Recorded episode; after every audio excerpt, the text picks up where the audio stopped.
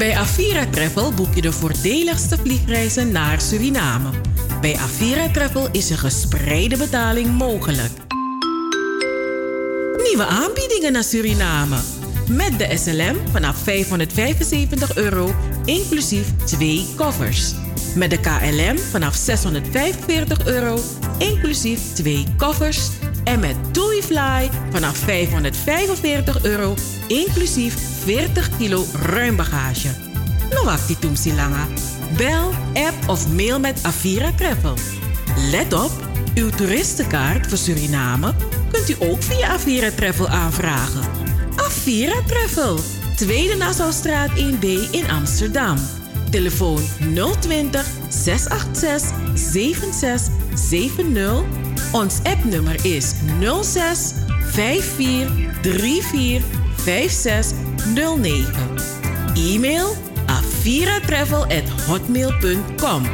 We zijn aangesloten bij de ANVR, SGR, IATA en het Calamiteitenfonds. Avira Travel, uw garantie voor een onvergetelijke vakantie. Hey, hey, hey, hey, hey, hey. Double 7 FM is niet alleen muziek maar ook de stichting Between the Lines. De Sophie Redmond lezing. Joost Zengers. Van Wakker met de Sterren. Het Verhaal. De Gouden Vioolspeld. De Eenzame. De Nationale Pomwedstrijd. Hoorspelen. 1862 Plantage Strubbelingen. Het Sranantongen Dicté. De Sophie Redmond Talkshow. Anita Plauwel. En Cheryl Vliet. Luister iedere zaterdag van 4 tot 7 naar Double 7 FM. En bezoek ook onze website www.double7fm.nl Double 7 FM, we're here to stay. Here to stay. Speciaal voor de grote Suriname tentoonstelling organiseert Stichting Between the Lines op zondag 12 januari de Sophie Redmond.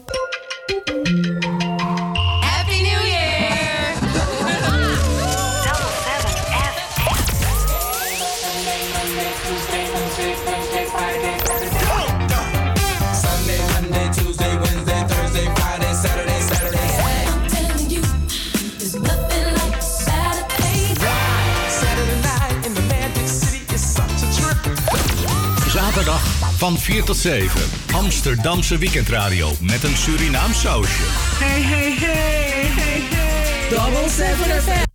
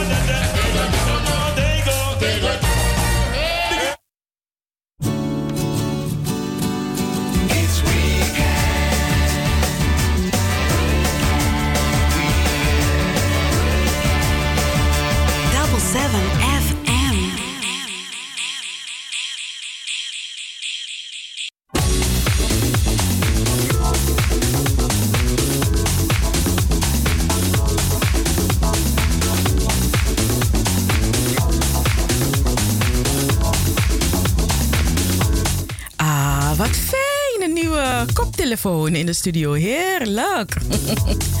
ja, waar mensen blij van kunnen worden, zijn soms de kleine dingen.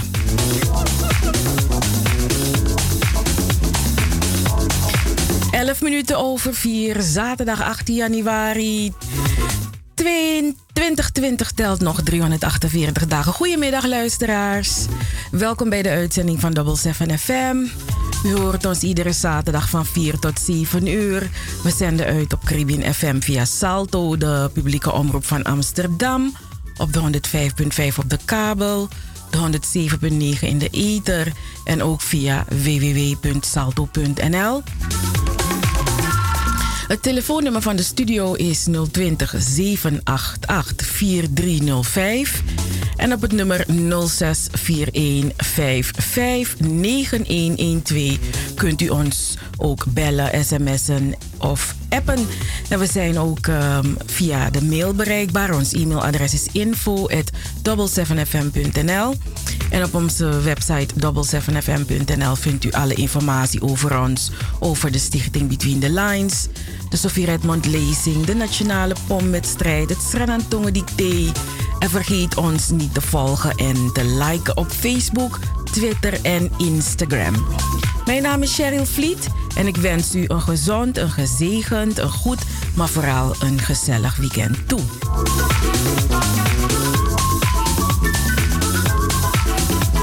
En om 12 minuten over 4 vertel ik u uh, hoe het weer is. Uh, het weekend weer. Elke keer weer bij Double 7 FM. Vanmiddag is het bewolkt. Verspreid vallen buien lokaal. ook met kans op onweer en korrelhagel of een vlok natte sneeuw. De temperatuur loopt op naar 6 of 7 graden en er waait een matige tot krachtige westenwind. Vanavond en vannacht houden de buien aan. De temperatuur daalt op de koudste plaatsen tot dicht bij nul. En morgen, zondag 19 januari, valt eerst in het zuiden nog een bui. In de middag is het vrijwel droog met zonnige perioden. Het wordt tussen de 6 en de 8 graden. Na het weekend is het rustig weer met overdag 7 graden. En s'nachts kan het soms licht gaan vriezen. Tot zover het weekend weer. Elke keer weer bij Double 7 FM.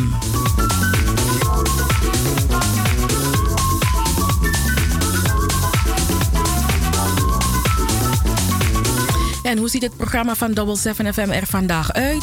Straks om half vijf van Wakker met de Sterren. Want Tori de takeren luisteraars. Ja man. hoe gaat het trouwens met jullie, lieve luisteraars? Foude, foutang, oedeboeng? Ik denk aan al die luisteraars die momenteel verdrietig zijn. Want ja, verdriet kent uh, vele oorzaken. Maar uh, ja, wat het ook mag zijn, lieve mensen. Heel veel sterkte. Ik denk dan meteen aan het uh, nummer van uh, Theo Bijloud, hè? De vader van Brian Bijloud. Awins van Libitranga, awins Dangrayu. Nolas Ati, Nolas Bribi. Dus heel veel krakti voor uh, ieder die op dit moment uh, verdriet heeft. En ja, heel veel sterkte.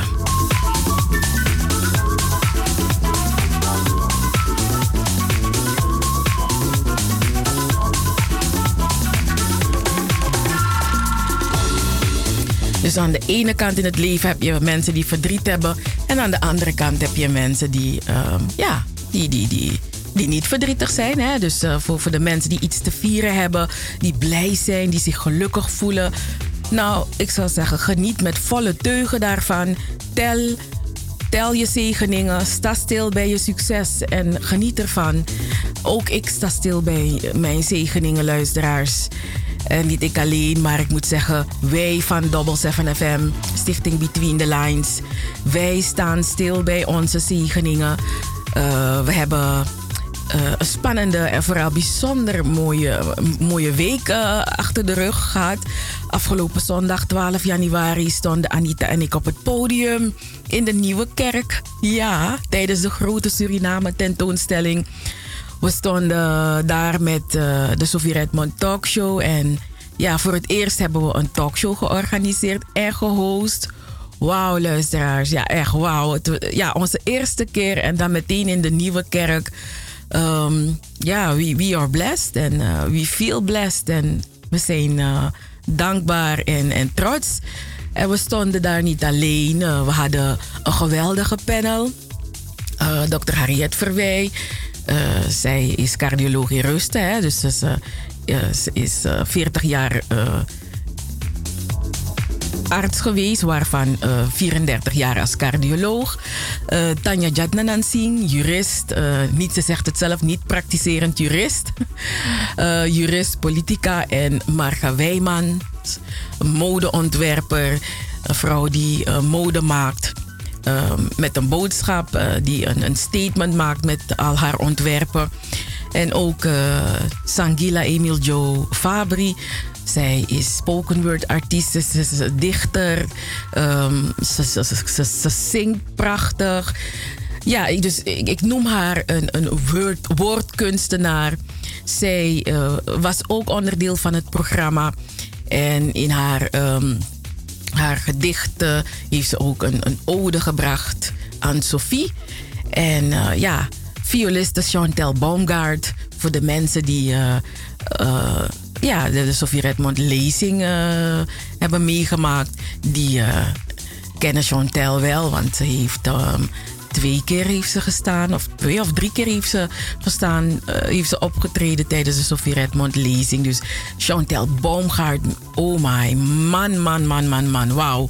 Wat een talent is deze jonge vrouw, luisteraars. Echt. Um, en ook nog, ja, dank aan iedereen die aanwezig was. We waren heel erg blij met het publiek. Uh, dank aan al onze gasten. Uh, Dr. Sylvia Kortram, die was ook aanwezig. Zij is de schrijfster van het boek over Sophie Redmond. Tien jaar lang um, was Sylvia Kortram bezig met het onderzoek naar Sophie Redmond. En uh, ze heeft nu ook een boek, uh, ze heeft ook een boek geschreven over de vader van Sophie. En nu werkt ze aan het boek over Esseline Polane. Esseline Polane was de eerste apothekeres en ook opticien van Suriname. En zij was ook de beste vriendin van Sophie Redmond. Nou, uh, ook dank aan uh, Annemarie Hunsel. Ai boy, de, de grand diva Annemarie Hunsel. Uh, zij was ook aanwezig samen met Graciela Hunsel. En ook die kleine van Graciela. Oeh, wat een snoepje is het kindje. Drie generaties vrouwen waren aanwezig. Um, Annemarie, Graciela en het dochtertje van Graciela. Het was zo mooi om die drie generaties te zien. Hoe leuk, ja, leuk toch, luisteraars. En um, ja, dus als u er ook bij was afgelopen zaterdag, dank u wel, dank u wel, dank u wel, dank u wel dat u er was. Um, en ik hoop dat ook uh, naar de tentoonstelling bent geweest, want dat was ook uh, mogelijk om uh, naar die tentoonstelling te gaan. Dus ik hoop dat u dat gedaan heeft. Um, ja, dus het was een, een bijzonder mooie, mooie zondag. Um, en oh ja, zowel Sylvia Kortram als Annemarie Hunsel zijn dragers van de Gouden Vioolspel. Dat is de onderscheiding die wij elk jaar weer um, ja, geven aan vrouwen die, zich, uh, die buiten zichzelf, die boven zichzelf, die, die dingen hebben gedaan voor de gemeenschap. Um, dus uh, ja, grand tangi voor iedereen die, die, die aanwezig was. Um, we hebben, ja, we hebben samen een stukje geschiedenis geschreven. En we hebben in elk geval ervoor gezorgd dat Sophie Redmond op de kaart is gezet. Um, goed, in, in, het, in, in het tweede uur meer over de talkshow. Dinsdag en woensdag waren wij ook aanwezig in de Nieuwe Kerk uh, voor de monoloog Dr. Sophie Redmond. En dat werd gespeeld door uh, Dorothy Blokland. En het is geschreven door een jonge man genaamd Eden Carlo. Echt een jonge man, hè? en um, ja, het, het, het, was, het was overweldigend. En die Dorothy uh, Blokland die heeft haar, haar rol toch op sublieme wijze neergezet. De rol, de, de, de, persoon Sophie Redmond heeft ze echt op sublieme wijze neergezet. Dus echt chapeau en bravo. Um, ja, Ja, het was, het was een bijzondere week hoor, luisteraars. Die hele week stond in het teken van uh, Sophie Redmond voor, voor mijn gevoel, voor ons gevoel. Um, dinsdag was de geboortedag van deze grote Surinaamse parel. Um, ja, ja, haar 113e geboortedag. Zo lang heeft ze niet geleefd, helaas. Ze is maar 48 jaartjes jong geworden. Maar op 14 januari was de 105-jarige mevrouw S. Fasioen uh, ook aanwezig in. Ze was eregast in de Nieuwe Kerk. En deze mevrouw, mevrouw S. Fasioen eh, deze 105-jarige mevrouw Esfasioen, zij heeft uh, Sophie Redmond persoonlijk gekend. En ja, en dan als je die mevrouw zo ziet, 105 jaar, daar realiseer je dat het toch niet zo heel lang geleden was. Daar realiseer je, um, ja, het was echt niet zo lang geleden. Want er staat gewoon een vrouw van 105 jaar voor je. En ja, heel veel mensen zijn er niet meer, maar zij is er wel. En wauw, wat een gezegende liefde. Wat een gezegende liefde. Het was bijzonder om haar te ontmoeten, luisteraars. Uh, een, heel, een, heel, hele warme en vriendelijke mevrouw. Nou, en woensdag 15 januari uh, waren Anita en ik alweer in die nieuwe kerk. En, dit, en uh, afgelopen woensdag waren wij ook de gastsprekers. We mochten een korte inleiding houden voorafgaand aan de monoloog. En uh, in een bomvolle nieuwe kerk vertelden wij het publiek waarom Sophie Redmond ons inspireert. Zondag 22 maart, de 8e Sophie Redmond lezing in het gebouw van Vereniging Ons Suriname. Reserveer die datum alvast in je agenda. Um, in het laatste uur praat ik met actrice Dorothy Blokland. En zoals ik al zei, vorige week straalde ze, afgelopen week straalde ze in de monoloog Sophie Redmond. En binnenkort staat ze uh, met Jamani Blackman. Uh, Blackman, is het Blackman? Blackman staat ze weer op het podium met hun voorstelling. Wij gaan het hebben over haar. En uh, met deze voorstelling hebben ze de, de Amsterdam Fringe Award 2018 gewonnen. En waren ze ook genomineerd voor de BNG Cultuurprijs 2018. Dus uh, het is een uh, voorstelling uh, die de moeite waard is te gaan zien in theaters. Dus lieve mensen, uh, dat is uh, de, de, de, show voor iedereen die uh, afgelopen zondag gemist heeft. Ehm, we, hebben een, een, een, een, we nemen u in deze uitzending mee naar afgelopen zondag. Maar dat is in het tweede uur. En in het derde uur praten wij dan met Dorothy Blokland. Nou, die, de jonge vrouw die echt ehm, iedereen deed zweven in de kerk is uh, Chantel Baumgart. En um, ja, we gaan luisteren naar een van de nummers die uh, violiste Chantel Baumgart heeft gespeeld afgelopen zondag.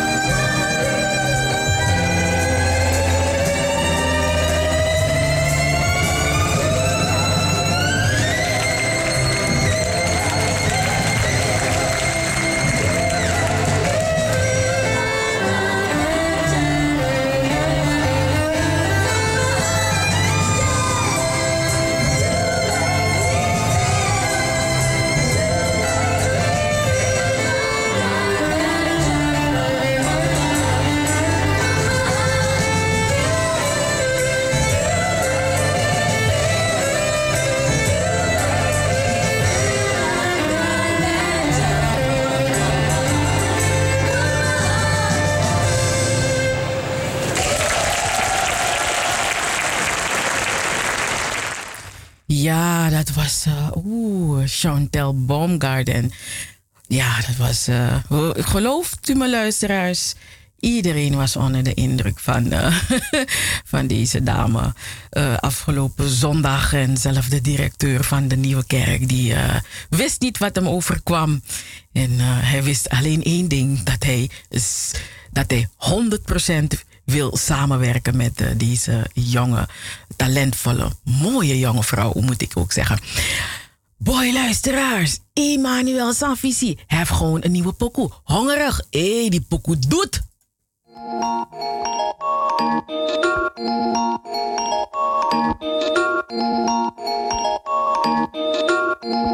Zeker. Young brother, maar ik ben hongerig, hongerig naar meer. Hongerig naar meer dan je kan zien met je ogen.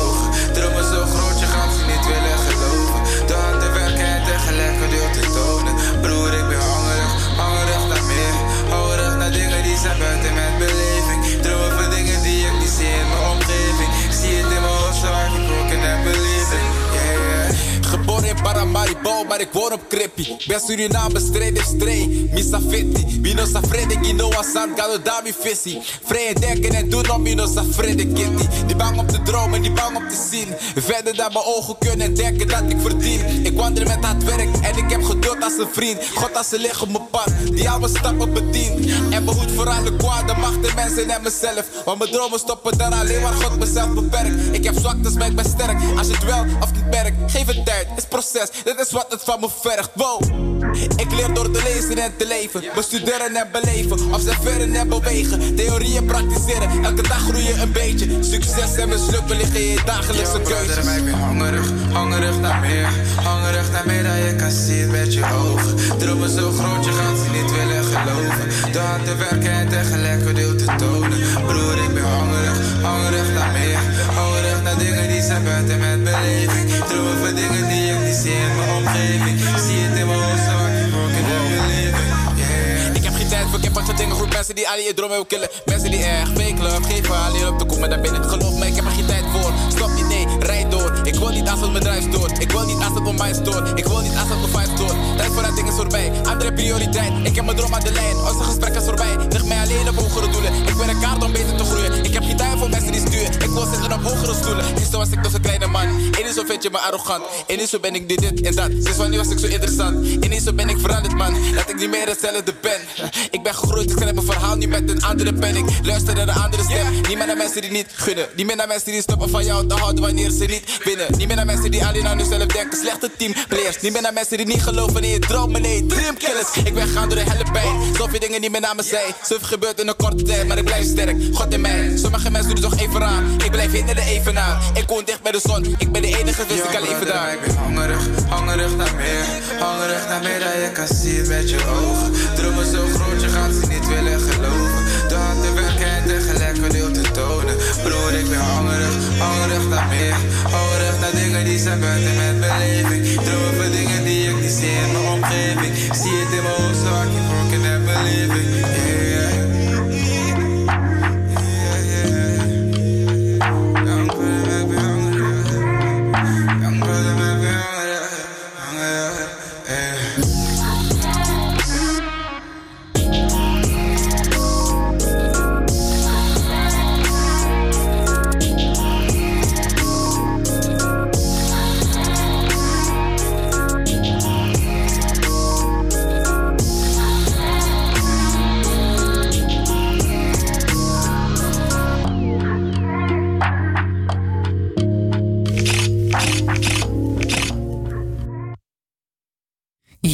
Dat was Emmanuel Sanfisi. hey, die man, wat een lyrics heeft hij allemaal, hè? Zo. Geboren in Paramaribo en hij woont op Crepi. Mm. Ja man, hey, Surinaams talent. hey, je speelt. Serieus hè, wauw. En ik zag dat eh, zelf, eh, zelf Kenny B helemaal impressed is van, ehm, ja impressed uh, van uh, Emmanuel Sanvisi. Ja, toch? Hé, hey, ondertussen is het al half vier, half, half, half wat. Ik ben helemaal in de war van die pokoe. het is al half vijf, één minuut over half vijf. Dus dat betekent dat ik moet gaan naar Wakka met de sterren. Dus ik, ben, ik, ik, was, ik was zo naar die lyrics aan het luisteren, man. Dat ik... ik ben gewoon even alles vergeten. Dankjewel, Emmanuel Sanvisi. Met Hongerig. En uh, ja, man. We blijven je volgen. -hmm. Nice tune.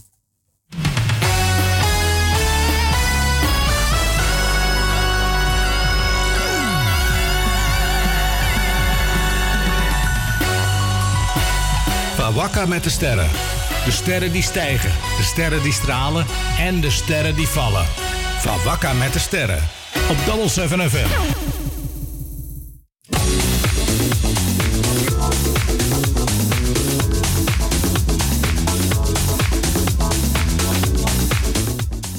Yes, yes, yes. Van Wakka met de Sterren. Van zaterdag 18 januari 2020. Satrabakadina. Tina Aitiva Fosmu Fayari. Tudusung Tutenti. Michelle Obama. Zij was gisteren, gisteren vrijdag. Gisteren was vrijdag 17 januari. Ja, ja, gisteren was Michelle Obama, voormalig First Lady. Uh, was zij, hè? Laat, laat ik het netjes doen. Gisteren, vrijdag 17 januari was voormalig First Lady Michelle Obama jarig. En um, ja, sinds zij meer dan tien jaar geleden in de schijnwerper stapte, heeft ze ongelooflijke uh, woorden van wijsheid gesproken. Enkele van haar meest inspirerende citaten zijn: hmm, Zet je schrap, luisteraars. Ik zit er zelf voor, ik kan ze ook goed gebruiken. Je verhaal is wat je hebt, wat je altijd zult hebben. Het is iets om te bezitten. Je uitdagingen mag je nooit als een nadeel zien. In plaats daarvan is het belangrijk dat je begrijpt dat je ervaring met het overwinnen van tegenslagen eigenlijk een van je grootste voordelen is. We moeten beter presteren door onszelf hoger op onze eigen to-do-list te plaatsen. Deze geldt echt voor mij. We moeten beter presteren door onszelf hoger op onze eigen to-do-list te plaatsen. En falen is een belangrijk onderdeel van je groei en het ontwikkelen van veerkracht. Wees niet bang om te falen. Bereik partners die u beter maken. Breng geen mensen in uw leven die u zwaar wegen. Goede relaties voelen goed. Ze voelen zich goed. Ze doen geen pijn. Neem nooit beslissingen op basis van angst. Neem beslissingen op basis van hoop en mogelijkheden. Neem beslissingen op basis van wat er zou moeten gebeuren. Niet wat niet zou moeten gebeuren. Als iemand wreed is of, eh, of zich als een, een, een pestkop gedraagt, verlaag je niet tot zijn niveau, zijn of haar niveau. Nee, deze is de, deze is de bekendste. Deze, dit is echt een van haar bekendste citaten, luisteraars. When they go low, we go high. Ja, toch? Nemen we genoegen met de wereld zoals die is of werken we voor de wereld zoals die zou moeten zijn? Ben ik goed genoeg? Ja, dat ben ik. Je hoeft. Ja, je hoeft niet iemand anders te zijn om belangrijk te zijn. Je bent zelf belangrijk. Zo. Dus dat zijn, uh, ja, zo, zo, zo. Dat zijn enkele van, uh, ja, ja, meest inspirerende citaten van Michelle Obama. En ik zag hele mooie foto's voorbij komen van Michelle en Barack Obama. Zo lovely, lovely met elkaar, luisteraars. Hmm. Uh, what a love, what a love. Serena Williams heeft voor het, uh, voor het eerst in drie jaar weer een, een tennisevenement gewonnen. Uh, Serena Williams won um, zondag, afgelopen zondag, de ESB Classic in Auckland. Um, ze was op het uh, Nieuw-Zeelandse hardcourt met 6-3, 6-4 te sterk voor Jessica Pegula. En voor de 38-jarige Serena Williams is het de eerste titel na de geboorte van haar dochter in 2017. Want ja, het was al, uh, ze had niet een makkelijke zwangerschap, ook niet een makkelijke bevalling. Dus uh, ze moest echt een, um, goed herstellen en, en, en, en weer in de kracht komen, staan, komen te staan. En de afgelopen drie jaar, hmm, ja, ging het niet zo. Uh, hè, afgelopen twee jaar moet je eigenlijk zeggen, want we hebben nog een heel 2020 voor ons. Maar uh, ja, was het best wel pittig voor deze Serena eh, Williams. Nou, in totaal staat de teller nu op het indrukwekkende aantal van 73 um, ehm, toernooizegers. En direct na haar gewonnen finale in Nieuw-Zeeland, Nieuw-Zeeland maakte um, Williams bekend het totale prijzengeld van omgerekend zo'n 40.000 euro te doneren aan de slachtoffers van de bosbranden in Australië. Um, en ze vertelde dat ze al meer dan 20 jaar Ehm, naar Australië gaat om te tennissen. En dat het haar enorm veel pijn doet om die vreselijke beelden te zien ehm, van al die mensen en dieren die getroffen zijn door die um, uh, bosbranden. En daarom uh, heeft ze besloten al haar prijzengeld af te staan aan het goede doel. Dus dat is uh, een heel mooi gebaar van Serena Williams. 40.000, ongeveer 40.000 euro gedoneerd aan ja, ja, aan het goede doel. Om uh, ja, dat het uh, ten goede komt aan de slachtoffers van de bosbranden in Australië. Van Serena Williams gaan we naar Econ. Twee jaar geleden kondigde Econ aan dat hij zijn eigen Wakanda aan het bouwen was. En nu is het helemaal zeker. Econ heeft alle papieren rond en is volop bezig met de bouw van een futuristische stad in Senegal. En de stad uh, gaat Econ City heten in Senegal. Uh, en er, wordt, uh, er gaat alleen maar met e-coin betaald kunnen worden. Dus een, aan een bitcoin is naar e-coin. En op Twitter liet Econ weten dat het nu allemaal officieel is. En hij schreef: Looking forward to hosting you there in the future. Nou, de stad wordt ontworpen op een stuk land wat hij gekregen heeft van de president van Senegal. En het is, uh, ja, en. Uh, hij is ook, um, hij komt zelf ook uit Senegal. Moet ik zeggen Senegal of Senegal? Is het een, is het een, is het een zachte G of een harde G? Ik heb geen idee. Um, maar um, ja, ik eh, vind het mooi. Ik, ik, ja, wat ik wel weet van Econ is dat hij zich hard maakt om um, uh, elektriciteit. Hij is, hij is bezig met projecten voor duurzame e energie. Um, zonne-energie en al dat soort van zaken. Maar dit stukje had ik even gemist dat hij bezig was met het bouwen van een eigen stad. En dan denk ik, hmm, een eigen stad. Wat moet je je erbij voorstellen? Econ City. Hmm, wie, wie, gaan er allemaal in zijn stad wonen? Waaraan moet je voldoen om in Econ City te wonen? Wordt het een stad voor alleen maar zijn familie of alleen maar jetset mensen? Of wordt het, wat voor soort stad wordt het en wat voor soort huizen gaat hij hebben in zijn stad? En, maar ja, futuristisch, dus ja, ik, ik weet totaal niet wat ik me daarbij moet voorstellen. Maar uh, bijzonder dan denk ik, wauw, hoeveel geld heeft deze man? En is het een stadje of is het een stad? Weet je, hoeveel, hoeveel, voor hoeveel inwoners is er, is er ruimte in zo'n stad? En, en wordt het een woonstaat of wordt het een woonwerkstaat? Of, boy, alles wat san mi bigi denki boy luisteraars. Just like me one first go bana Econ City. Dus en en en e-coin, dat is zijn munt. Dan denk ik, hmm, hoe dan? Ja, en, en, en Econ City eh, ligt, gaat, ja, ligt dichtbij het vliegveld van Senegal. Dus ja, je komt er makkelijk. En ja, hmm, maar wel bijzonder. Dat je gewoon als artiest, van, artiest bekend van nummers als Locked Up en Lonely. Lonely, I'm so lonely. Ja, dat je dan zoveel fortuin hebt dat je een, ja, dat je ook een stad kan uh, laten bouwen. Maar ja, deze man is, uh, hij is niet alleen een artiest, hij is ook een businessman. Oh, wat een mooi nieuws. Hier wat mooi nieuws van Flos Rustveld. Uh, ze was in Suriname. We kennen Flos Rustveld van uh, Viri FM. En ook van uh, Sranantongo Bacadina. En uh, nog veel meer. Uh, hè? Uh, Vlos is een, een, een gerespecteerde Sranantongo spreekster, schrijfster. En, en ja, deze vrouw maakt zich echt hard voor Tongo.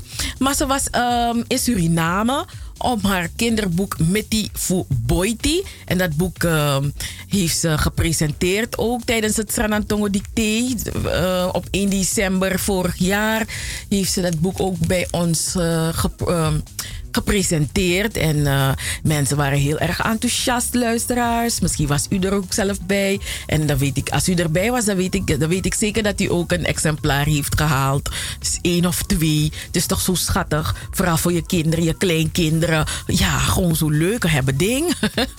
maar ze was in Suriname om haar kinderboek met die Fuboiti te promoten. Um, en ze heeft het boek ook gepresenteerd op, eh, op een, een school in Suriname, op de OS Tamega. Um, en ze heeft ook een exemplaar van het boek overhandigd aan NAX aan de voorzitter van uh, NAX uh, Suriname. En ook um, aan de schoolleider van uh, OS Tamega. En de scho schoolleider van OS Tamega is volgens mij Shagna Spengel, als ik het goed heb. Ja, en Flos Rusveld. Ja, ik zei het al, ze zet zich in om het Sranantongo in Nederland en Suriname te bevorderen. En het boek toont enkele. In, in, het boek zie je, weet je, zie je een paar dieren die in Suriname bekend zijn. Um, maar met, uh, ja, hoe wij ze in het Sranantongo zeggen. Dus op die manier kan je je kinderen al heel op jonge leeftijd al leren van... Look, dit is nou een foru. Dit is nou een... Dit is nou kou. Dit is nou agu. Wat heb ik allemaal nog gezien in het boek? Michi foru, michi kou, michi agu, michi puspusi, michi dagu. Uh, sambe de moro. Wat doe mooi met die dema, met die fuboiti. Asi, wat asi bij dit toe? Hmm, sabi. Maar het is een heel, heel leuk boekje, luisteraars. Heel leuk boekje om echt cadeau te geven aan, aan, aan je kleinkind. Of je, je, je kleine jongen, je kleine meid. Maar ook maar Hoe vind heel mooi toe. Um, en ja, Flos die zegt ook... Um, ja, uh, vroeger mochten de meeste kinderen Gisran Antongo praten. Uh, en uit gemis uh, heeft, ja, een soort van gemis heeft daar op het idee gebracht om, om, om, om boeken te schrijven in het Sranantongo. En uh, Mitty Fuboiti is ook zo een, een, een, boek, waarmee ze haar bijdrage wilt um, leveren aan uh, het Sranantongo. Nou, deze man levert geen bijdrage aan het Sranantongo, misschien aan straattaal of zo, dat wel. Maar waar hij wel een bijdrage aan levert, is aan, aan kunst, aan muziek. Ik heb het over Aquasi. Aquasi heeft een nieuwe clip met als titel Extase. En in het nummer maakt hij in zijn eigen woorden een krachtig statement tegen xenofobie en voor vooruitgang. En de clip staat bol van verwijzingen en symbolen het concept van de clip is bedacht door Jean-Paul Paula. Ehm, ze hebben bewust gekozen voor een geheel zwarte cast.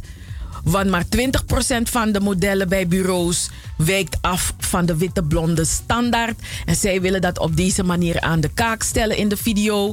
Alle kleding in de clip is van Amsterdamse ontwerpers met een cultureel gemengde achtergrond. Bond Sweets, uh, Nina, Nina Muna, Sosa, TNO, een, een, een, een, een jong ontwerperscollectief uit, uit Amsterdam. En de rubber en doorzichtige pakken zijn van Esme Wagemans.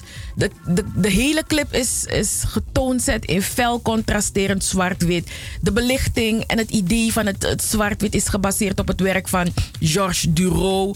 Hij heeft geleefd van 1930 tot 2014. Um, ehm, hij was een fotograaf uit New Orleans.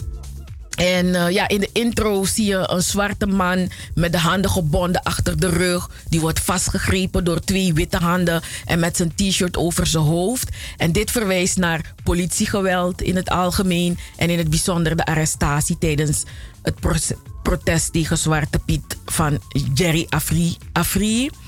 Um, Aquasi draagt een leger overal en hij staat achter een woud van microfoons, zoals bij een persconferentie. Um, dat jasje uh, staat voor vechten en strijd. Um, de inspiratie voor de setting met de microfoons is Angela Davis, uh, een zwarte schrijfster en politica van de Black Panther Party uit de jaren 60, die haar speeches moest geven achter een kogelvrij scherm. Kan je voorstellen, luisteraars, die vrouw moest toen de speeches geven achter een kogelvrij scherm, want zo de Het is niet veilig voor zwarte mensen om hun mening te uiten. Dat is het onderliggend idee. En dat scherm hoeft tegenwoordig niet meer. Um, maar het is niet altijd even makkelijk. De, er is ook een olifant, olifantskop te zien in die, in die clip. En dat staat voor The Elephant in the Room. Dat wat overduidelijk is, maar waarover we niet praten. Alledaags racisme. Nou, whiteface, net als blackface, dat ook voorkomt in de clip, stamt uit de 19e eeuw en wordt nog steeds wel eens gebruikt in films. Blackface verwijst naar Zwarte Piet. Uh, laat maar zien dat wij zo zwart zijn. En de vrouw die haar paspoort ophoudt voor de camera is uh, de moeder van Aquasi, uh, Mary. ze is ook in die clip te zien in haar Ghanese klederdracht met Nederlands paspoort. Als eerste generatie Ghanese was het voor haar bikkelen om deze te mogen ontvangen. En um, Aquasi zegt dat zijn moeder zijn held is niet zijn heldin, maar zijn held. Ach ja, het kan allebei. Um, nou, hij, hij is in ieder geval blij dat hij zijn moeder iedere keer weer opnieuw mag zien shinen in, uh, in wat hij zelf noemt zijn piece of work. Nou, het koopvaardijschip uh, is ook in die clip te zien. En dat verwijst naar de WIC, de West-Indische Compagnie, die zich voornamelijk bezighield met slavenhandel. En het hoofd van een meisje in een zak water verwijst naar de vele Afrikanen die het leven lieten tijdens de overtocht op de slaven, slaven, slavenschepen. Um, de lock- en chainketting refereert aan slavenarbeid, aangeketend zijn. En het wapen met drie kruisen en drie zwarte koppen is het wapen van de familie Van Loon. In het Van Loon Museum, er is volgens mij momenteel ook een, een tentoonstelling gaande. Het is verlengd. Uh, is, is, is het gewoon te zien. Volgens de familie zelf heeft het niks met slavernij te maken. Maar Aquasi die denkt daar het zijne van. Um, er is ook een foto van een man die een jongen draagt. En dat is eh, te zien in die... Dit is allemaal te zien in die clip, hè, luisteraars. En dat is een kopie van een nieuwsfoto uit 1976 van de opstand in Soweto op 16 juni 1976. Uh, en dat is uh, die, die, die jonge man die gedragen wordt, dat is Hector Pietersen. Een scholier die toen is neergeschoten. Het is echt een leidensverhaal. En um, de man met littekens over zijn borstkast heeft een borstamputatie gehad. En ja, hij is trans transgender. En ook onder zwarte mensen zijn er minderheden. Is er onderlinge discriminatie. Er worden wereldwijd nog altijd veel transgenders vervolgd en vermoord. En meestal niet door witte mensen, maar door zwarten uit de eigen groep. Um, Verder heeft hij ook nog Zeeuwse klederdracht in de clip. Eh, maar in dit geval gedragen door een zwart iemand. Een Nederlandse traditie die hier wordt opengebroken. En ook het houten beeld van een man met schild en speer. Een vruchtbaarheidssymbool dat verwijst naar de seksualisering van de zwarte man en hoe die wordt gezien. Um, ze hadden zulke verschillende mensen op de set met uh, bijzondere haardracht. Uh, er kwam ook een katoenplant uh, voor. Komt ook voor in die clip. Dan denk je, hoe lang duurt die clip? Duurt het een uur? Nee. nee, absoluut niet. Uh, de katoenplant staat voor plantages en het slavernijverleden. En de witte KKK-cap staat voor de Koekoeksclan. Um, die nog bestaat, nog steeds bestaat, maar dat is geen onderwerp van discussie. Sterker, het staat in de VS helemaal niet op de agenda alsof het gewoon is. En in het Amerika van Trump is dat er bepaald niet beter op geworden. Luisteraars, geloof me, je moet deze clip zien. Het nieuwe nummer van Aquasi genaamd Extase. Mm, het is echt de extase. En het laatste bericht is het bericht van Sulile uh, Blinker. Na vijf jaar stopt initiatiefnemer Sulile Blinker van de stichting Platform Support uh, Suriname met Poetry and Beyond. Ze gaat zich nu bezighouden met theater. Ze heeft altijd interesse gehad in eigen producties. Poetry and Beyond heeft uh, haar dat ook gegeven met Coco Lampu. Een eigen, een, een eigen regie, eigen verhaal. Ze wil kunnen reizen met haar jongeren. Sinds de eerste editie Poetry and Beyond in 2014 heeft Sulile uh, Blinker een grote vriendenkring opgebouwd. En ja ja, ze, hebben een aantal woordkunstenaars voort, voortgebracht die nu op eigen benen kunnen staan. En zoals de vorige edities is de line-up ook deze keer zeer divers. Maar de rode draad blijft woordkunst, waar er een kruisbestuiving plaatsvindt met andere artistieke disciplines. Uh, optredens van onder andere Ernie Wolf in storytelling en muziek, Rocher uh, Suhawan en Ilham Amadali, die doet muziek. Uh, Lost Culture, die doet dans. Uh, Kokolampu en Koloku, die doen spoken word. Del en Crew doen muziek. En de Nederlandse spoken word artiest Babs Gons, die is ook aanwezig. Babs is uh, uh, de leermeester geweest van Sulile op het gebied van spoken word. En uh, wil haar delen met de rest. Um, en ja, dus het, wordt echt een, op 1 februari wordt het gehouden in Thalia. En uh, Babs Schons die gaat op 2 februari ook een workshop organiseren. Nou, Sulile Blinker, heel veel succes met Your Next Step. En uh, ja, wij blijven haar sowieso volgen. Tot zover Fawaka met de sterren. Van deze, op deze zaterdag van 18 januari 2020. Volgende week, da Udibakata Pamata.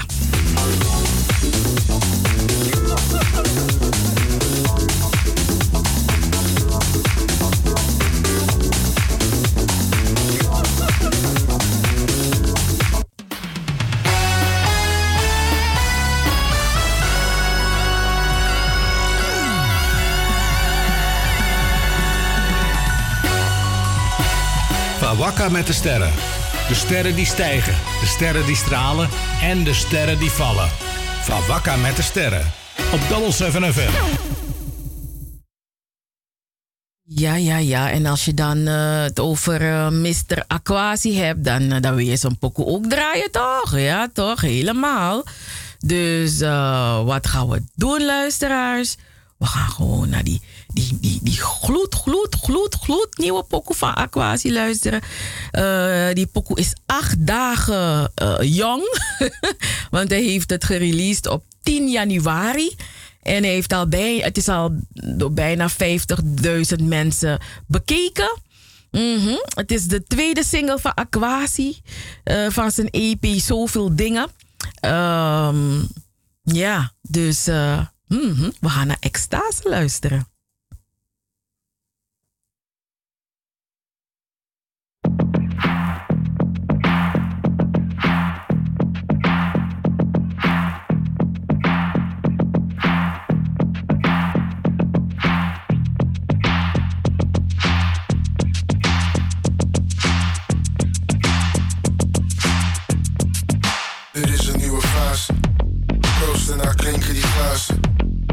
That fish go with the flow. Doe niet mee aan al die rages. Doe alleen aan extra's. Doe alleen aan extra's. Dit is een nieuwe fase. Proosten naar klinken die glazen. Only that fish go with the flow. Doe niet mee aan al die rages. Doe alleen aan extra's. Doe alleen aan extra.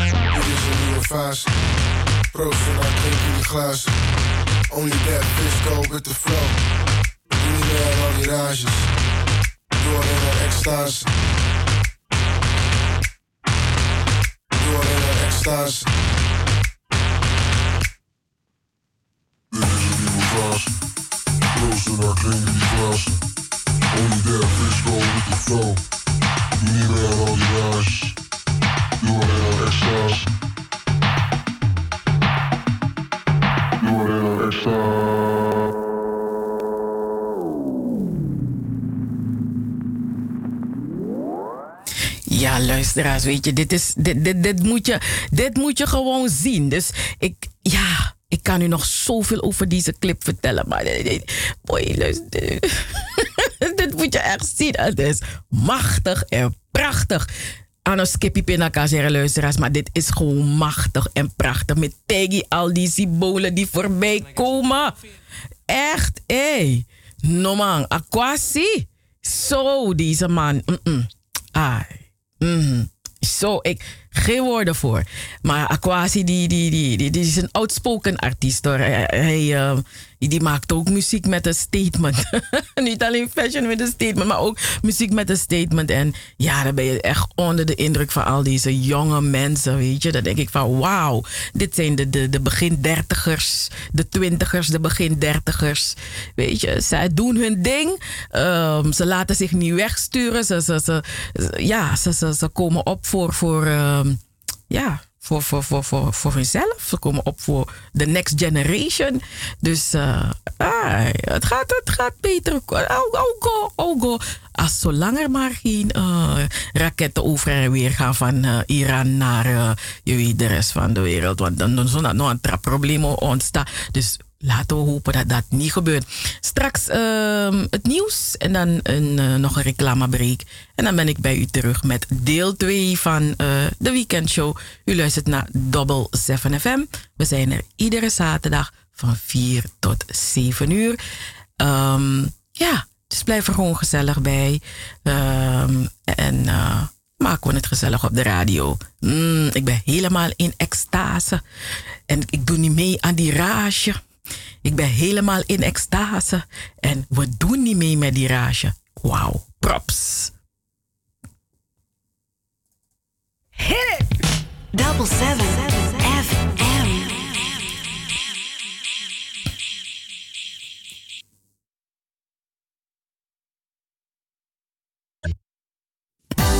Bij Avira Travel boek je de voordeligste vliegreizen naar Suriname. Bij Avira Travel is een gespreide betaling mogelijk. Nieuwe aanbiedingen naar Suriname. Met de SLM vanaf 575 euro, inclusief twee koffers. Met de KLM vanaf 645 euro, inclusief twee koffers.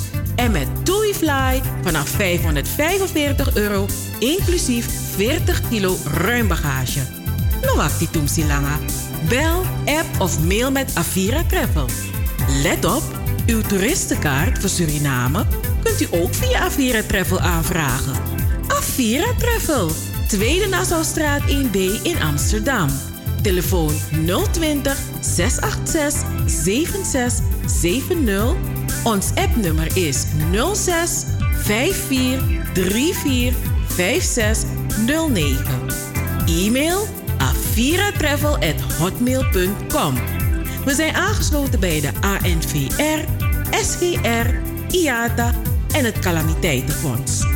Avira Travel, uw garantie voor een onvergetelijke vakantie. Hey, hey, hey, hey, hey, hey. Double 7 FM is niet alleen muziek maar ook de stichting Between the Lines, de Sophie Redmond lezing, Joost Zengers, Van Wakka met de Sterren, Het Verhaal, de Gouden Vioolspeld, De Eenzame, de Nationale Pomwedstrijd, Hoorspelen, 1862 Plantage Strubbelingen, Het Sranantongen Dicté, de Sophie Redmond Talkshow, Anita Plauwel en Cheryl Vliet. Luister iedere zaterdag van 4 tot 7 naar Double 7 FM en bezoek ook onze website www.double7fm.nl Double 7 FM, we're here to stay. Here to stay.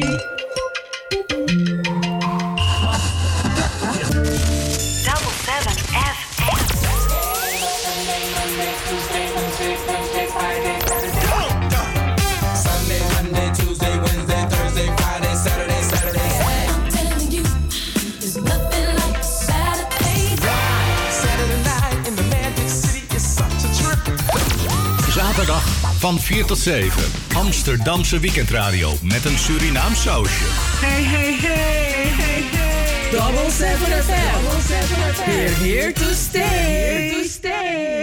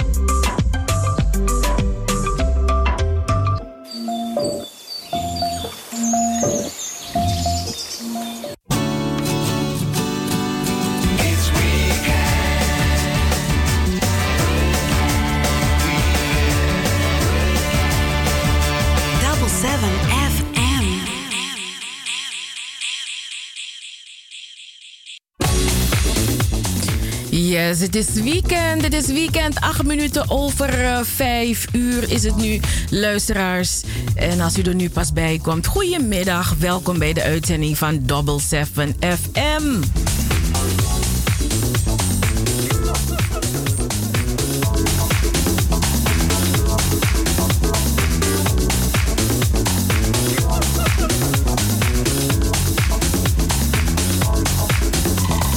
U hoort eh Double 7 FM iedere zaterdag via Caribbean FM van Salto, de publieke omroep van Amsterdam. We zenden uit via de 105.5 op de kabel, de 107.9 in de ether en ook via www.salto.nl, Caribbean FM. Het telefoonnummer van de studio dat is 020 788 4305 020 788 4305 en u kunt ons ook bellen of appen eh, op het nummer 0641 55 9112. Ons e-mailadres is info@double7fm.nl en verder vindt u ons op Facebook. ehm, we hebben ook een website, double7fm.nl. Eh, daar kunt u echt uitgebreid onze stories lezen. wat we allemaal doen met Double 7 FM. Wat de stichting Between the Lines. Wat we allemaal doen. Ehm, en ja, dus, vergeet ons niet te liken op Facebook. En hou onze evenementen, onze activiteiten in de gaten. En we zijn ook op Instagram, dat is goed om te weten. Om 10 minuten over 5 vertel ik u hoe het weer eruit ziet. Ehm, vanmiddag is het bewolkt, verspreid vallen buien. Lokaal ook met eh, kans op onweer. En uh, korrelhagel of een, een, een vlok natte sneeuw. De temperatuur loopt op naar 6 of 7 graden. En er waait een matige tot krachtige westenwind. Vanavond en vannacht houden de buien aan. De temperatuur daalt op de koudste plaatsen tot uh, dicht bij 0. Morgen zondag 19 um, januari valt eerst in het zuiden nog een bui. In de middag is het vrijwel droog met de zonnige periode. En het wordt tussen de 6 en de 8 graden. En na het weekend is het rustig weer met overdag 7 graden. En s'nachts kan het soms licht gaan vriezen. Tot zover het weekend weer. Elke keer weer bij Double 7 FM.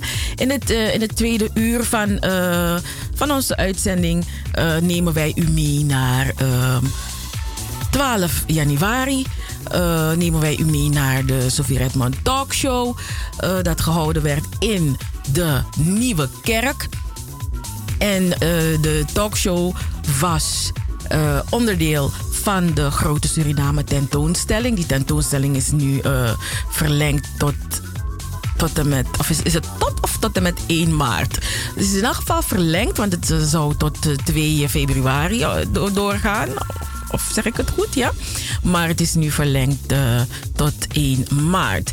Nou, dus uh, ja, dat was afgelopen week. En uh, in dit uur krijgt u wat, um, ja... Als u er niet bij was, dan hoort u waar er allemaal over gesproken is, ja, is geweest. En als u erbij was, dan kunt u dat opnieuw beleven. In het laatste uur praat ik met Dorothy Blokland. Dorothy Blokland. Yes, yes, yes. Dorothy Blokland, ze is, um, ze is een actrice, dus ze maakt theater, ze doet spoken word, ze acteert. Um, ja, het is een jonge vrouw uh, van, van in de 30. Ze is in 2014 is, afgestudeerd aan de Academie voor Theater in Tilburg. Um, ja, en theater is gewoon haar liefde. Haar, en haar grote liefde is uh, ja, het, het, vertellen van verhalen. En, en dat doet ze heel graag op het podium. Vandaar dat ze hiervoor gekozen heeft. en um, ja, Dorothy Blokland, die, uh, de eerste keer dat ik er heb meegemaakt was uh, toen zij um, was in, in 2015. Um, ze had een uh, bewerking gemaakt van de monoloog De Koningin van Paramaribo. Uh, naar het boek van Clark Akkoord. Hè. Um, de, een gevallen vrouw bestaat niet. En wauw, ik, ik dacht zo, van waar komt deze vrouw? Van waar komt deze jonge vrouw, deze jonge actrice? Zo! Ja man, ik had er meegemaakt in podium Mozaïek. En uh, ik wist niet wat ik zag. Uh, dat heeft ze fantastisch gedaan. Uh, ja, dus ja, dat was mijn eerste indruk van Dorothy Blokland. En dan, je weet toch, first impression. You don't forget them. En ja, ik weet ook dat ze ook Anansi, hè, samen met um, Jamani Blackman, is zij een theaterduo. Blokland, Blackman en Blokland. Um, en ik weet dat ze heel veel voorstellingen doen, ook kindervoorstellingen. Kindervoorstellingen Anasi en de Nieuwe Wereld. En uh, ja, dus deze vrouw is, ze is gewoon een podiumdier. Een podiumbeest. Uh, met alle respect hoor. Dus niet dat we er denigeren. Absoluut niet. Want ze is gewoon een geweldige actrice. Een topactrice. Ja man. En dat is ze nog jong. Dus ze heeft nog zoveel te doen. Ai. Maar, we gaan een pokoe.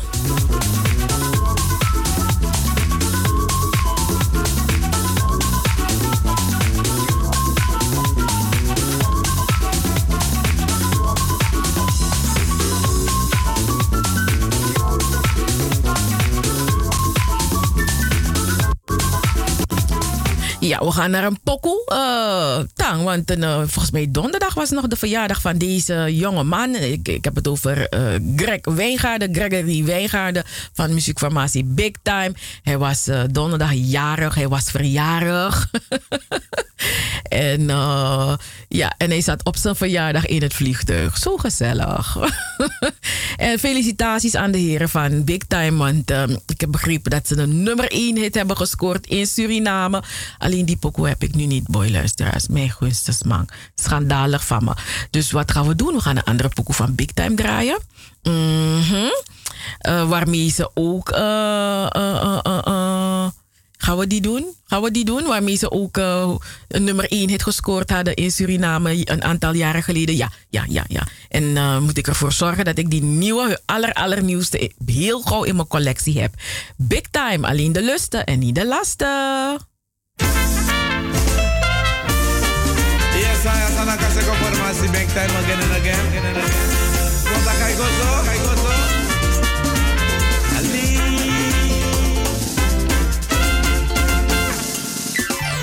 Midana wama, mana sama sani, sama sani. Idana wama, mana sama sani, sama sani. Hey,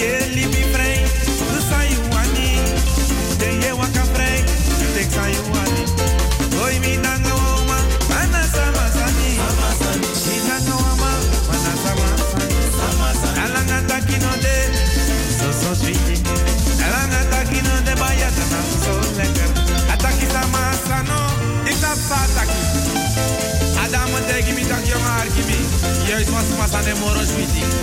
Mi aksa dama tak zijde na tak rustig. Sama sano, ay moro sweetie. Ja ko eko. Sama sano, ay moro lekker. Ina sua fui. Dat santa ki. Je hebt alleen de lusten. En niet de lasten. Eén de lusten. En niet de lasten. Ayama je go te wani go te wani. Das nadati. Ataki sama sano. Ay moro sweetie. Sama sano. Ay moro lekker. Sua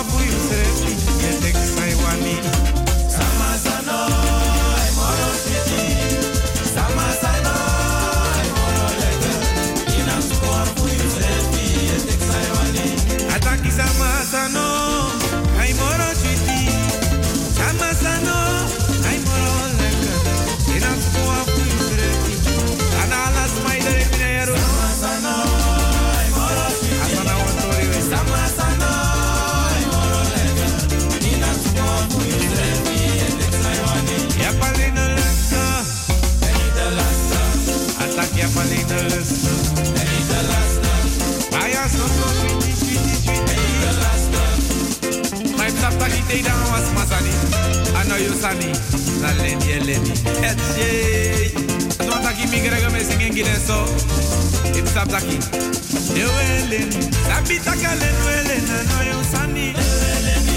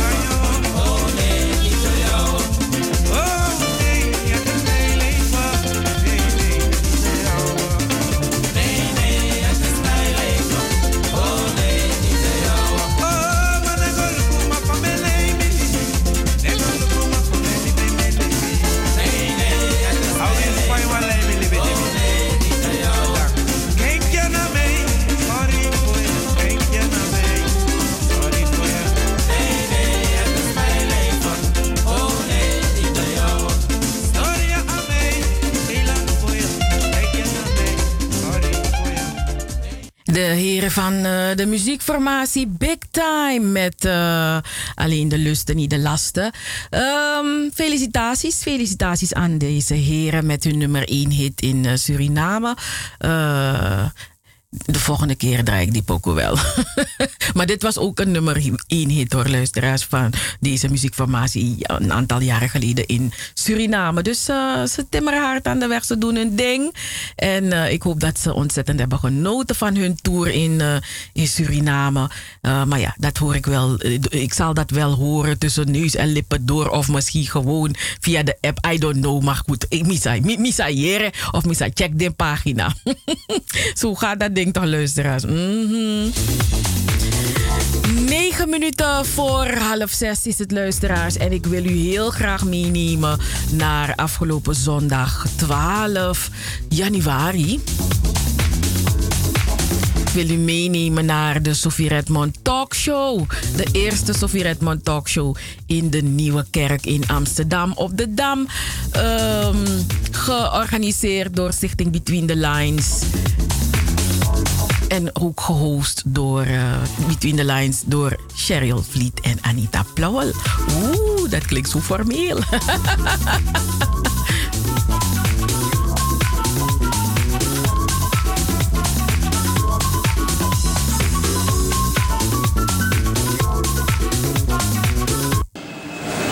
Goedemiddag. Namens Stichting Between the Lines, de Vereniging Ons Suriname en de Nieuwe Kerk u van harte welkom bij de eerste Sophie Redmond Talkshow. Ik ben Sharon Vliet. Um, het thema van de talkshow is de ontwikkeling en de positie van de Surinaamse vrouwen in Nederland vanaf de onafhankelijkheid van Suriname in 1975. Waarom uh, de Sophie Redmond Talkshow? Sophie Redmond maakte zich hard voor vrouwenemancipatie, zelfstandigheid, autonomie en baas in eigen land.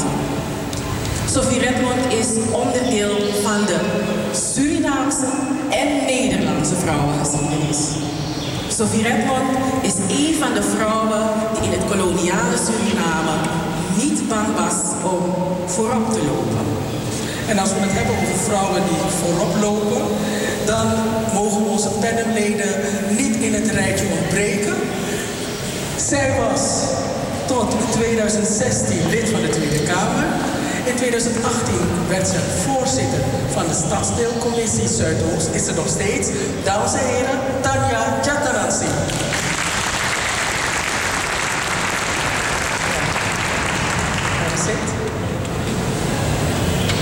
Waar moet ik zitten? Je mag, je mag zitten waar je wilt. Je hebt je keus. Mevrouw van mij is keus. dus ik moet in het midden. Oké. Oké.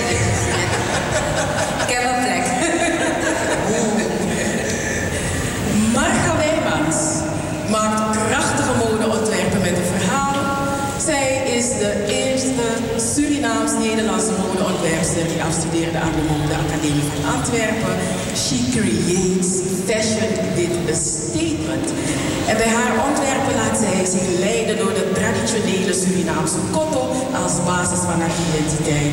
En u heeft het al gezien, het afgelopen jaar was zij keynote spreker op de Redmond lezing. Dames en heren, Marga Wijmans.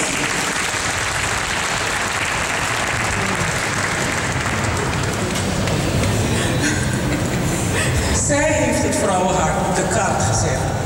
Ze is een van de topcardiologen van Nederland. Tot voor kort was ze governor van de Rotary Zuid-Holland. Met haar stichting Braza zorgt ze ervoor dat Surinaamse kinderen in Nederland, dus Surinaamse kinderen met hartproblemen in Nederland, een behandeling kunnen krijgen. Keynote speaker op de Sophie Redmond lezing in 2015. Ze kreeg de Gouden Vioolspeld. Dames en heren, Harriet Verwijk. Welkom.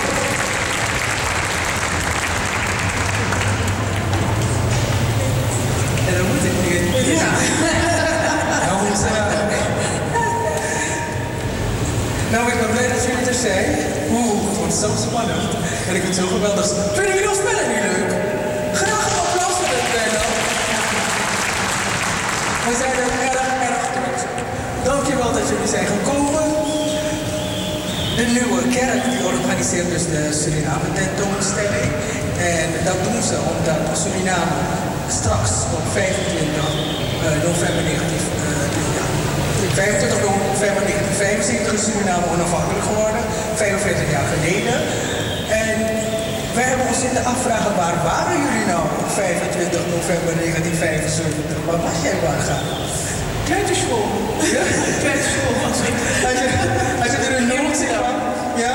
Heb je er nog iets van gemerkt toen? Nee, ik, ik heb er niet echt veel van uh, meegekregen. Nee. nee. Nee. Druk aan het spelen. Ja. ja. En dan, ja? Ja, ik, ik heb er heel veel van meegekregen. Um, ik was uh, vroeger een enorme nationalist. Uh, zo klein als ik was. Er schijnt een foto ergens te zijn, maar mijn vader is het nog aan het zoeken. Waar ik op een gegeven moment met het Surinaamse paspoort sta voor ergens voor een En echt zo heel erg hoog in de lucht. Eindelijk ben ik Surinaamse. En dat was echt zo, was zo klein. Ik, was, ik mocht ook, en dat vond ik mooi in het verhaal van uh, Dr. Sofie Redmond. Maar bij ons thuis, ik terroriseerde mijn moeder ook echt. Er mochten geen uh, producten van het buitenland worden gegeten thuis. Dus Surinaams, alles wat Surinaams was en wat je in Suriname kon kopen, zei ik tegen moeder, dat moet je kopen vanuit Suriname en niet allerlei import. Dan was ik heel klein, hè, maar ik lette Ik ging ook echt in de ijskast kijken wat mijn moeder had gekocht. En het product ook weer als een skipje pindakaas kocht in plaats van Surinaamse pindakaas. Ik gooide het weg. Zo, je hebt ze geld gekost. Aha. en mevrouw Verwijk, wie was het uh, jonge twintiger? Ja, ik was uh, in, uh, in Leiden en studeerde ik geneeskunde. Ja. En waar was u op die dag? Wat kunt u zich nog herinneren? Want ik sprak onlangs iemand, die wist helemaal niet waar hij was. Hij zegt, ik denk dat ik buiten speelde. Ja, nee, ik zou niet weten waar ik op die dag was. Maar ik weet wel dat het dan toen onafhankelijk is geworden. Gewoon in Leiden. En, hoe was de sfeer dus? Hoe waren jullie ouders? Waren ze voor of tegen? Of was er, ja, kon het ze niet echt zeggen of iets geven? Indifferent? Nou, uh, voor mijn ouders, die woonden in Suriname. En ik, met mij nog één broer woonde toen hier in Nederland. En de rest is toen allemaal Suriname geworden. Het is voor hun eigenlijk nooit een vraag geweest. Ze zijn gewoon Suriname geworden. Ja. ja. En bij jou, Daniel? Ja, het is precies hetzelfde. Het was een vanzelfsprekendheid. Ik kreeg ook inderdaad dus met vol blijdschap mijn Surinaams paspoort. Heb ik later overigens ook wel weer ingeruild voor een Nederlands paspoort, moet ik heel eerlijk zeggen. Dus uh, zo, uh, zo mooi is het verhaal ook weer niet. Ik heb dus uiteindelijk, toen ik hier kwam studeren, heb ik op basis van de toescheidingsovereenkomst ben ik toen een Nederlands paspoort. Uh, dat is het enige juridische wat ik echt goed heb gedaan. Ik ben jurist, maar ik heb nooit iets met mijn studie gedaan. Alleen dat stukje. Ik wist wel hoe ik mijn Nederlands paspoort moest krijgen. Ja. Dat wel. Ja. Ja. Serieus? Ja. Ik, uh, ik was nergens, hè? Op 25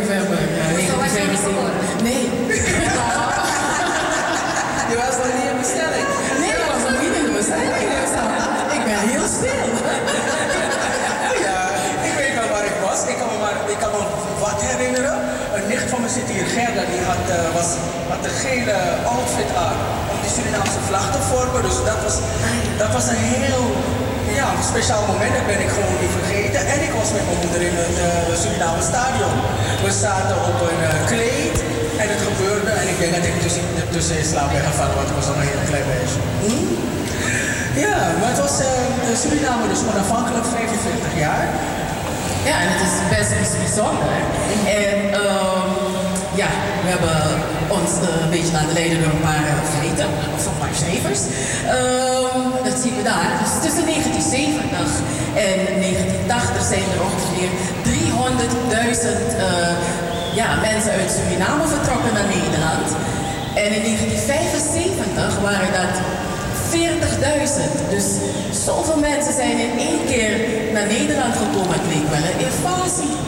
Um, op 1 januari 2019 uh, ja, wonen er 353.909 Nederlanders van Surinaamse afkomst in Nederland. Dus u bent allemaal onderdeel van. Uh, het gaat om de eerste en de tweede generatie. Maar de derde generatie is zo geïntegreerd dat ze gewoon meteen al Nederlanders zijn. En de grootste groepen zijn woonachtig in Noord- en Zuid-Holland. Het is wel uh, We zijn nog een kleine groep, hè? 300, ja, dat is niet zoveel. Eens een half miljoen nog. Nee. Als we het, als we het eh, tijdens het gesprek gaan hebben over vrouwen, dan hebben we het over vrouwen van eh, Surinaamse afkomst met de Nederlandse nationaliteit.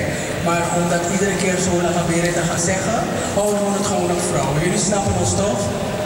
Oké. Cheryl, is your beurt. Ja, dat, eh, dat, dat klopt. Ehm, in 1950 stelde Sofie Redmond zich als onafhankelijke kandidaat verkiesbaar voor de Staten-Generaal van Suriname. En Sofie Redmond had lef, ze had moed om als vrouw de politieke strijd aan te gaan tegen de gevestigde orde. En ook nog zonder partijprogramma. Opmerkelijk was dat de meerderheid van haar stemmers mannen waren. Hoor je dat, Sascha? Ja.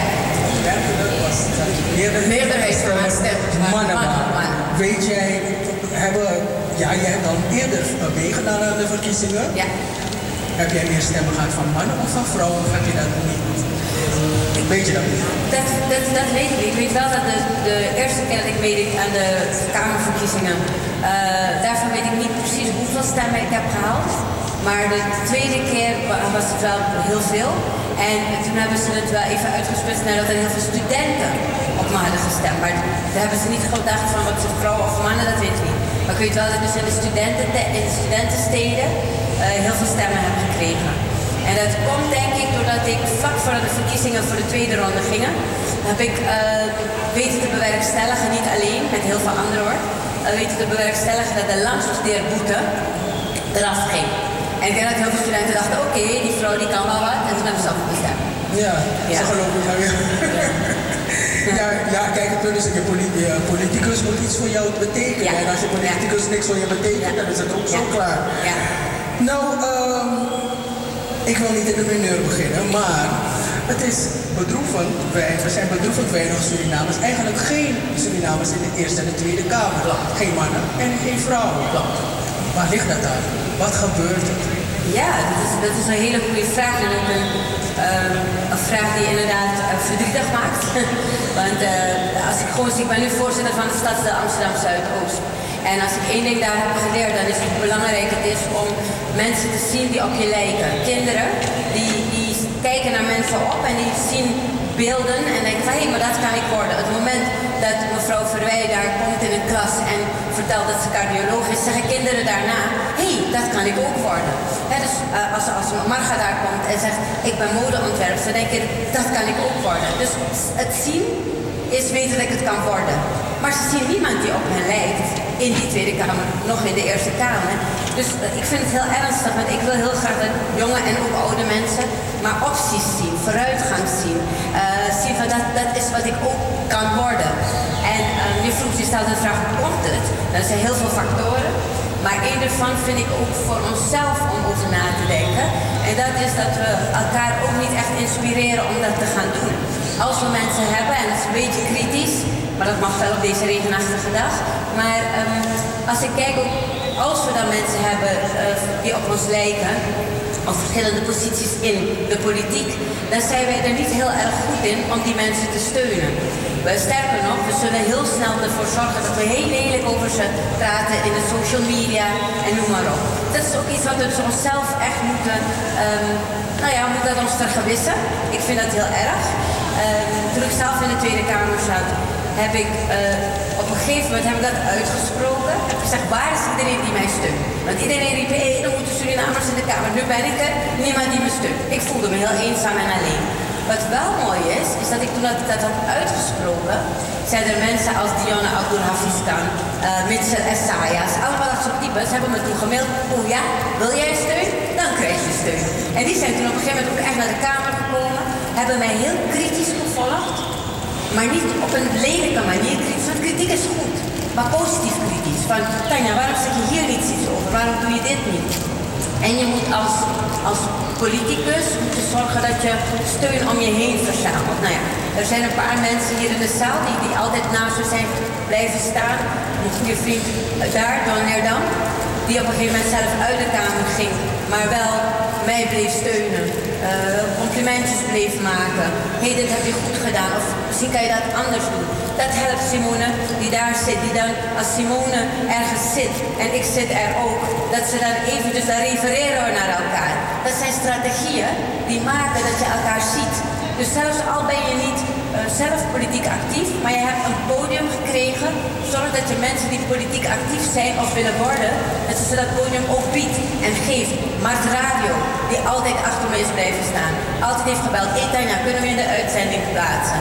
Het zijn kleine dingen, maar die enorm helpen om ehm, een Antilliaans woord ervoor is ambiente. Om de ambiente te vinden om dat te gaan doen. Want politiek is vreselijk ingewikkeld. Het is helemaal niet leuk. Je wordt heel vaak wordt je echt uitgescholden. En als je dan niet mensen om je heen hebt die je steunen, eh, dan, dan, dan wordt het erg moeilijk. Dus wij kunnen zelf iets doen. En daarnaast ook heel belangrijk, want niet alleen nog bij zelf. Maar daarnaast zie ik ook wel dat er, er zijn allerlei eh, manieren om mensen ook ehm, van die lijsten te houden. Dus het is heel spannend. Op het moment dat het iemand is met blond en blauwe ogen, wordt veel minder streng bekeken dan iemand die eruit ziet zoals ik. En dat, is, dat zullen we ook gewoon moeten benoemen. Dat moeten we gewoon benoemen. Want als je het benoemt, dan kun je er wat mee doen. Als wij allemaal blad voor de mond blijven nemen, dan kunnen we het nooit oplossen. Er zijn heel veel blond met blauwe ogen mensen die ons heel goed gezet zijn en die echt naast ons staan. Dus die moet je bij je hebben, die bondgenoten. Maar er zijn ook mensen die echt gewoon. Ik weet nog, en dan hou ik op, maar mijn eerste debat in de Tweede Kamer ehm, had ik verschrikkelijk goed voorbereid. Want ik wou het goed doen. Natuurlijk, want ik wil het ook goed doen voor A voor mezelf, maar ook voor al die mensen die op mij hadden gestemd. Dus je voelt je schatplichtig. Ik ben verschrikkelijk goed voorbereid en ik vind zelf oprecht dat ik dat debat best goed had gedaan. Vervolgens op Twitter heeft niemand gezegd wat heeft ze goed voorbereid, wat heeft het debat goed gedaan. Het ging alleen maar over een Surinaamse accent. En of ik dat als de donder niet kon afleren. En of ze die vrouw niet letterlijk stond erop te kunnen ze haar niet wegsturen uit die Tweede Kamer. Dit kan niet en dit mag niet. Nou, toen dacht ik, oké, ik had daarvoor lette ik, John weet dat. Ik lette heel erg op mijn accent, dat ik netjes zou praten. Maar toen, ehm, toen ze dat gezegd, dacht ik, oké, wil je het? Dan krijg je het ook. Dus ik heb nooit meer iets aan mijn accent gedaan. Integendeel, gewoon dit is het, klaar. Ik ben een Surinaamse vrouw, ik ben er trots op. Dit is wie ik ben en zo ga je me zien. Klaar. Maar is ook een van de, wat je had het erover, het hangt er vanaf waar je ook geplekt wordt op de lijst. Ehm, maar dan moet er, in de partij moet ook, moeten ze ook zien dat je ruggensteun hebt. Ja. Het gaat natuurlijk ook om lid te worden van de partij. Ja. Dus mijn vraag aan het publiek is, wie is er hier lid van een politieke partij? 1, 2, 2, 3, 4, 5, 6, 7, 8, 9, 10. Ongeveer 15 mensen. 10, 15. Ja. Ja. Dat is niet veel, hè? Dat is niet veel, want ja, was, was, Cheryl zei gisteravond tegen me, maar volgens mij zijn Surinamers niet echt lid ook van een vereniging. Wie is er lid van een vereniging? Het meer, ja. Een stuk meer. Want, het- want alleen maar als je lid bent, kan je iets bepalen. Ja, ja, ja. Nou ja, kijk, er zijn twee dingen. Enerzijds hebben jullie gelijk als je zegt eh, politieke partij, het is goed om daar lid van te zijn. Fantastisch, inderdaad, wees op, word vooral lid en doe dat dan ook een beetje ehm, links, hoop ik. Dat wij niet meer zin. Nee, het zou belangrijk zijn, denk vooral, nee, zonder gekheid, denk vooral inderdaad zelf goed na. Waar sta ik? Wat vind ik belangrijk? En ik ga op basis daarvan kijken bij welke politieke partijen je zou willen horen. Maar dat vind ik zelfs nog stap 2. Stap 1 is namelijk, laten gaan stemmen. Want als je kijkt ook weer naar de analyse die er is gemaakt bijvoorbeeld van mijn stadsdeel. Het mooiste stadsdeel van heel Nederland natuurlijk. Amsterdam Zuidoost. Maar tegelijkertijd, als je kijkt naar de eh, stem, hoeveel mensen zijn gaan stemmen, de opkomst van stemmen. Dan is dat bedroevend laag. Sterker, het is het laagste van heel Amsterdam. Dus eh, we hebben daar ook nog een wereld te winnen. En kijk, ik snap het ook wel een beetje. Mensen zijn erg teleurgesteld in de politiek. Ze zijn teleurgesteld in mij, in iedereen die om mij heen staat. We hebben als politici hebben we wel een schone taak om mensen weer te laten zien dat ze ons kunnen vertrouwen. Dus vertrouwen is heel laag, dus daar hebben wij echt een rol te spelen. Maar ik denk ook dat zoals jullie allemaal hier zitten, helpt ons ook om iedereen toch echt te ervan te overtuigen en te motiveren om te gaan stemmen. Omdat als wij het niet doen, dan heb je aan de andere kant mensen die het wel doen. En dat er soms partijen aan de macht komen die niet per se onze belangen heel erg belangrijk vinden. Ja. We zouden het nog willen hebben over quota en monitoring. Maar uh, ja, de tijd houdt ons ook Ja, ik praat altijd zo te Ja, dat was uh, Tanja Jadnanan Singh, uh, die aan het woord was, die uh, het had over de politiek. En ja, tijdens het gesprek wat mij bij is gebleven, wat, wat mij ook heeft geraakt um, aan Tanja, Tanja's verhaal, is dat ze zei dat ze zich um, eenzaam voelde, luisteraars. Dat ze zich eenzaam voelde toen ze in de Tweede Kamer zat. Ja, dat lijkt me ja, dat, dat, dat stukje dacht ik van wauw. Dat je eenzaam, eenzaam voelt. Dat, ja, terwijl dat niet het geval moet zijn. Want um, ja, je, je hebt echt steun nodig. Je hebt alle steun nodig uh, die je kan gebruiken. Maar dat je dan zo eenzaam voelt in, in, die, in die kamer. Omdat je dan... Ja, we, zien, we zien allemaal hoe die kamer uh, verbleekt is. Hoe, wit die kamer is. En als je dan als Nederlandse met een kleurtje daar komt te staan... Dat, dat je soms eenzaam voelt. En niet heel veel mensen durven de politiek in te gaan. Omdat mensen geen vertrouwen meer hebben in de politiek. En... Um, maar ik vond het ook mooi wat ze vertelde. Dat toen ze het geuit had, toen ze gezegd had van jongens, ik heb jullie hulp nodig, jullie steun nodig. Dat mensen als Mitchell Isaias, die we kennen van de Black Archives, en nog heel veel anderen haar uh, toch die power hebben gegeven. Ze had het ook over uh, Radio Mart. De mensen van Radio Mart die er ook altijd een podium boden. En uh, ja, dan, dan merk je. Want in de jaren 70, in de jaren 80, uh, begin jaren 90 waren er veel meer vrouwen van Surinaamse komaf actief in de politiek. Maar ja. Ik zie het zo met het vertrek van Joyce Sylvester uit de Eerste Kamer.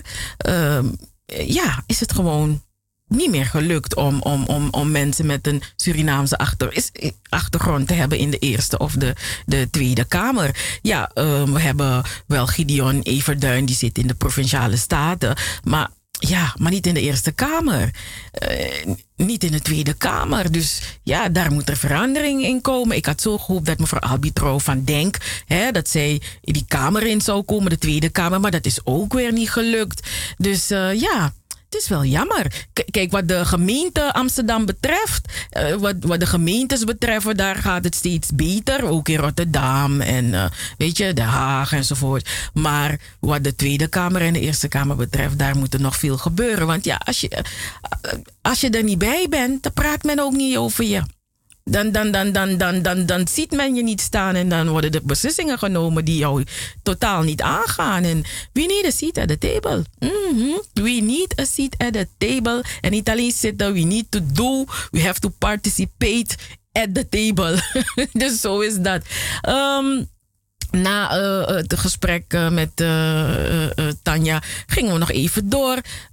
dus we gaan nog even luisteren naar het gesprek van Marga. Even kijken, ik hoop dat we nog genoeg tijd hebben voor het gesprek met Marga. Ja, gaan we doen. Voor jullie. Hoeveel vrouwen van Surinaamse afkomst... Ik wilde die vraag stellen, maar het is al hoor. Is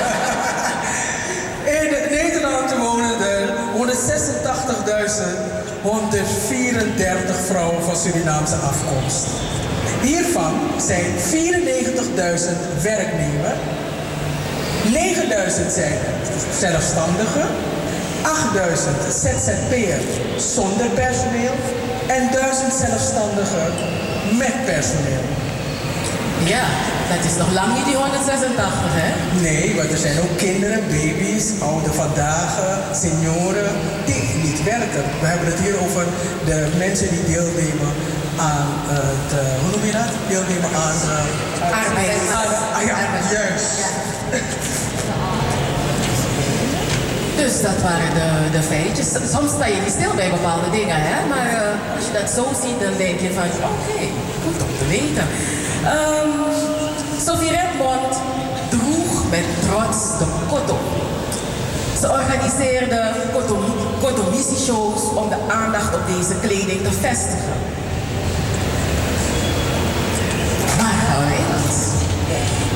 Als we het hebben over kleding, als we het hebben over mode. Hoe vind je dat Surinaamse vrouwen zich kleden? Zijn ze modieus? Uh, zijn ze, hebben ze fashion sense? Wat, wat vind je van, uh, van ons vanmiddag? Uh, zijn we goed gekleed? Ja, pittig uit, jong, fris, ja. Nou, het, het, is moeilijk om te zeggen van hoe vrouwen over het algemeen, Surinaamse vrouwen over het algemeen kleden, maar wat ik wel zie is dat er heel veel aandacht is en uh, heel veel zorg is om je te kleden voor bepaalde gelegenheden en evenementen.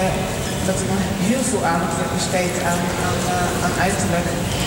De manier om respect te tonen voor, voor die gelegenheid. Dat zie ik, ja, dus uh, we krijgen wel een verschil. In de Nederlandse cultuur kan het soms zijn dat je op een feest of op een trouwerij misschien heel casual je spijkerbroek gewoon aan hebt. Maar ik denk niet dat het in het algemeen Surinaamse mensen overkomt dat ze iets wat aan hebben of zo. Op een hele ja, hele belangrijke gelegenheid. Zijn we overdressed of... Uh... Nee, dat, dat, dat, nee. Nee, die, die blend in. Ja. Overdress bestaat niet? Nee. Ja. ja. Nee. Als ik heb, dan kom ik ook met allemaal goud. Ze moeten weten dat ik er ben. Oh, oké. Anita?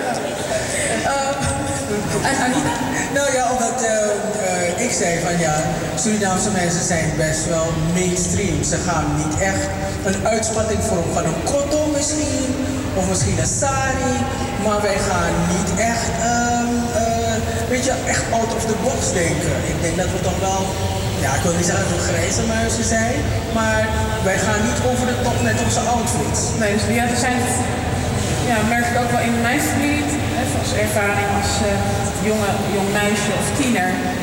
Ik was vrij extreem in de kledingkeuze, excentriek. En uh, nee, mijn familie was er wel ruimte voor. Maar als ik op grote familiefeesten kwam, werd ik toch wel heel raar aangekeken. Sowieso hoor. Ik herken Maar in het bijzonder. Um, als je kijkt naar echt de jongere generatie. Uh, Surinaamse tieners en jongeren, die zien er heel erg eigenzinnig uit. En uh, denk ik ook uh, ja, trendzettend echt. Ja.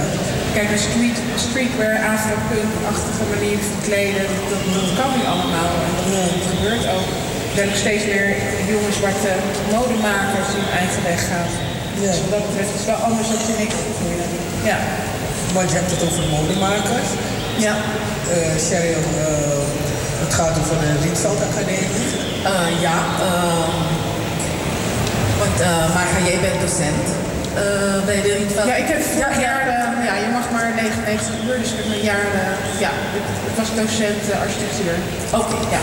En als docent zag je opkomende talenten voorbij komen, dat je zoiets had van zo, dit wordt wel Surinaamse? Ja, ja, ja. Nou, ik, ik heb eigenlijk geen, nou, althans in mijn departement, ik heb jaren daarvoor op de modeafdeling les gegeven, maar je zag, ja, ik heel jammer, weinig uh, zwarte Surinaamse makers op uh, de academie. Hoe komt dat?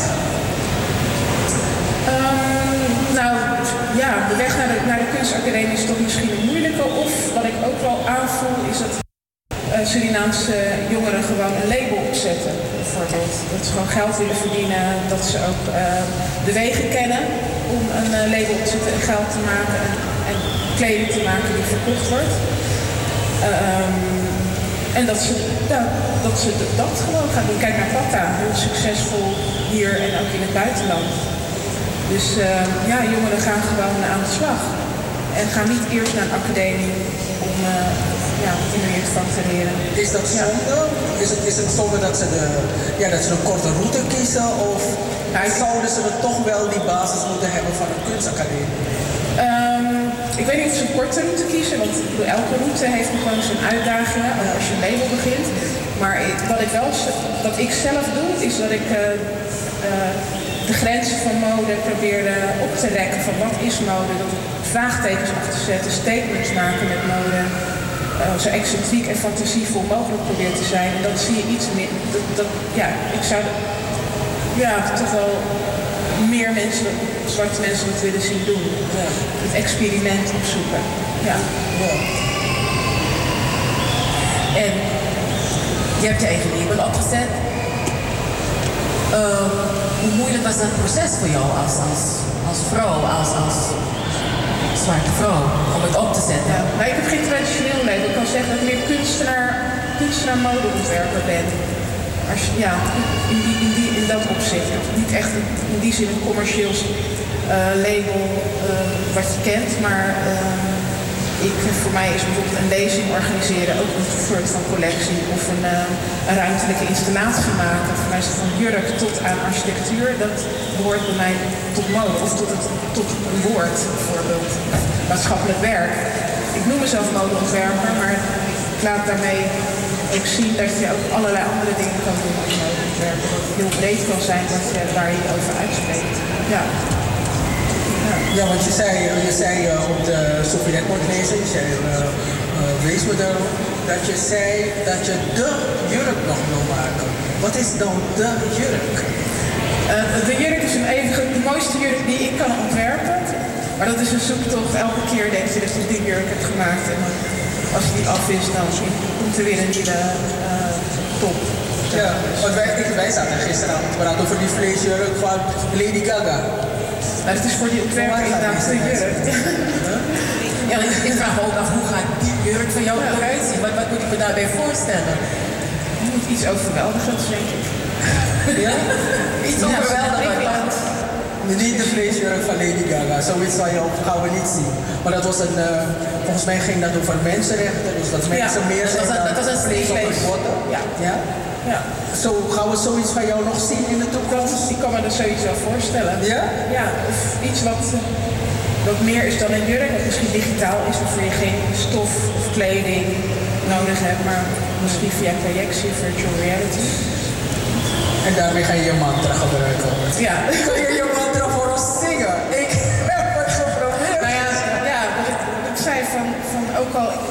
moeilijk als je steun hebt, en dat is waar, waar jij ook eh, op doelde.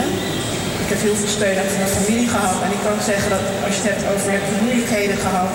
Natuurlijk was het een hele zware weg. Ik heb even ja, de Academie van Antwerpen een hele zware opleiding. Maar ja, ik, ik heb nooit het idee gehad van ik stop. En ik heb zelfs nu nog heel veel dingen die misschien niet goed gaan. Maar voor mij is er geen plan B. Het is gewoon van ja, dat hoort er gewoon bij. Hè, als je iets wil, dan hoort daarbij, mag daarbij horen dat je faalt of kwetsbaar bent. En ik zie dat niet als eh, ja, een argument om ergens mee te stoppen. Dat is gewoon de natuur, de, loop van gewoon hoe dingen gaan. Dus dat, kan je niet ontkennen eigenlijk. Dus, eh, Mensen blijven me verbazen, weet je. Ja. nee, eh, ja, nee, je zei het, je zei, maakt mode met een statement. Wat is het statement dat je wil maken? Nou, het statement wat ik wil maken is, eh, het gaat ook over ehm, ehm, kritisch kunnen zijn. En dat kan, de spercollectie is dat gewoon anders. En op dit moment ben ik heel erg bezig met de gevolgen van eh, kapitalisme, kolonialisme, slavernijverleden. En ehm, dus het werk wat ik nu maak is een statement daarover. Kolo- kolonialisme, maar ook milieuproblemen hangen met elkaar samen. Uitbuiting van de aarde. Dat is ook begonnen bij hoe eh, onze voorouders zijn behandeld. En dat, daar ben ik als thema nu heel erg mee bezig. Ook met eh, inclusiviteit en upscale. Dus daar gaat het mijn werk over gaan. Natuurlijk eh, een kritisch statement. heel erg kritisch. Ja, afgelopen zomer eh, waren er prachtige jurken, ontwerpen van jou te zien eh, in het Amsterdam Museum. Dus dat, dat was onderdeel van Fashion Statements en met Ja, eh, ja, ja. hele bijzondere jurken waren dat. Eh, eh, wat was jouw, jouw verhaal? Ja, dat is, dat is, die jurken waren ook weer een, een, een behoorden bij het gehele statement, waar, het onderzoeksprogramma waar, wat ik voor mezelf heb ontworpen voor trade, handel en de gevolgen daarvan. En die jurken gingen over de, het feit dat stof eh, heel overweldigend en prachtig kan zijn, maar ook een donkere kant heeft in termen van milieu, wat ik uitlegde, in termen van slavernij, dat we letterlijk ons bloed eigenlijk, onze voorouders, zit in mode. En ehm, als we ons daar niet bewust van zijn en zo verder gaan met hoe mode gemaakt wordt, dan raak je nooit de donkere kant kwijt. Dat, daar- eigenlijk het statement van Winnie Burgers. Met letterlijk tranen in de stoffen en eh, hoofden van, eh, van slaven verwerkt. Dus eh, ja. Yes, Marga, Marga Wijmans die statements maakt met haar mode. Ehm, vier minuten voor. ehm, oh nee. Ja, vier, nog vier minuutjes. Vier minuutjes voor. eh, zes is het, luisteraars. Straks het laatste deel van eh Double 7 FM met de weekendshow.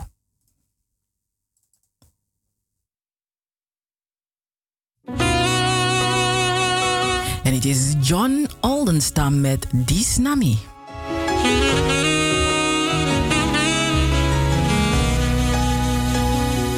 Alla sortu neng So strefi initiende be wan potimi.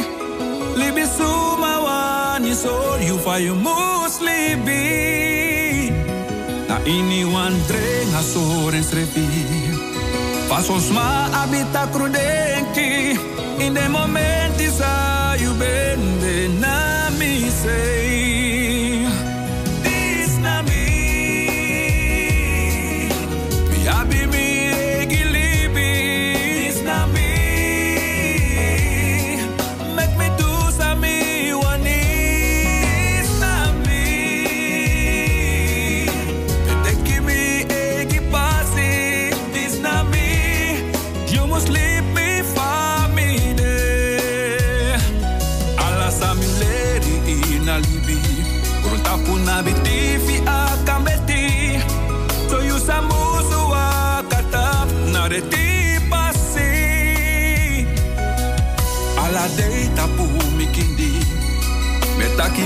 estragar.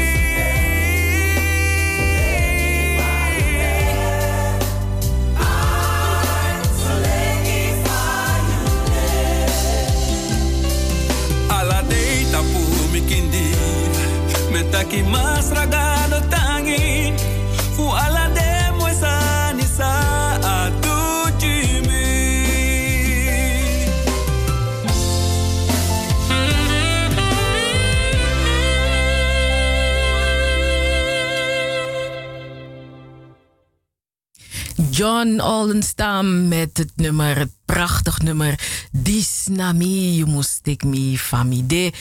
Yes. Bij Avira Travel boek je de voordeligste vliegreizen naar Suriname. Bij Avira Travel is een gespreide betaling mogelijk. Nieuwe aanbiedingen naar Suriname. Met de SLM vanaf 575 euro, inclusief twee koffers. Met de KLM vanaf 645 euro, inclusief twee koffers. En met TuiFly vanaf 545 euro, inclusief 40 kilo ruim bagage. No wacht die langa. Bel, app of mail met Avira Travel. Let op, uw toeristenkaart voor Suriname kunt u ook via Avira Travel aanvragen. Avira Travel, Tweede Nassaustraat 1B in Amsterdam. Telefoon 020 686 7670. Ons appnummer is 06 54 34 5609. E-mail. We zijn aangesloten bij de ANVR, SGR, IATA en het Calamiteitenfonds. Avira Travel, uw garantie voor een onvergetelijke vakantie. Hey, hey, hey, hey, hey, hey. Double 7 FM is niet alleen muziek maar ook de stichting Between the Lines, de Sophie Redmond lezing, Joost Zengers, Van Wakker met de Sterren, Het Verhaal, de Gouden Vioolspeld, De Eenzame, de Nationale Pomwedstrijd, Hoorspelen, 1862 Plantage Strubbelingen, het Sranantongen Dicté, de Sophie Redmond Talkshow, Anita Plauwel en Cheryl Vliet. Luister iedere zaterdag van 4 tot 7 naar Double 7 FM en bezoek ook onze website www.double7fm.nl. Double 7 FM, we're here to stay. Here to stay.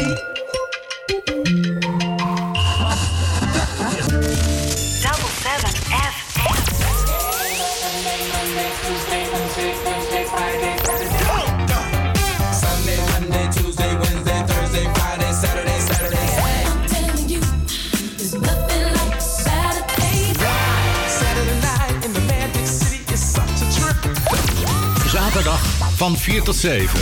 Amsterdamse weekendradio met een Surinaam sausje. Hey, hey, hey, hey, hey. Double 7 FM. We're here to stay. Here to stay.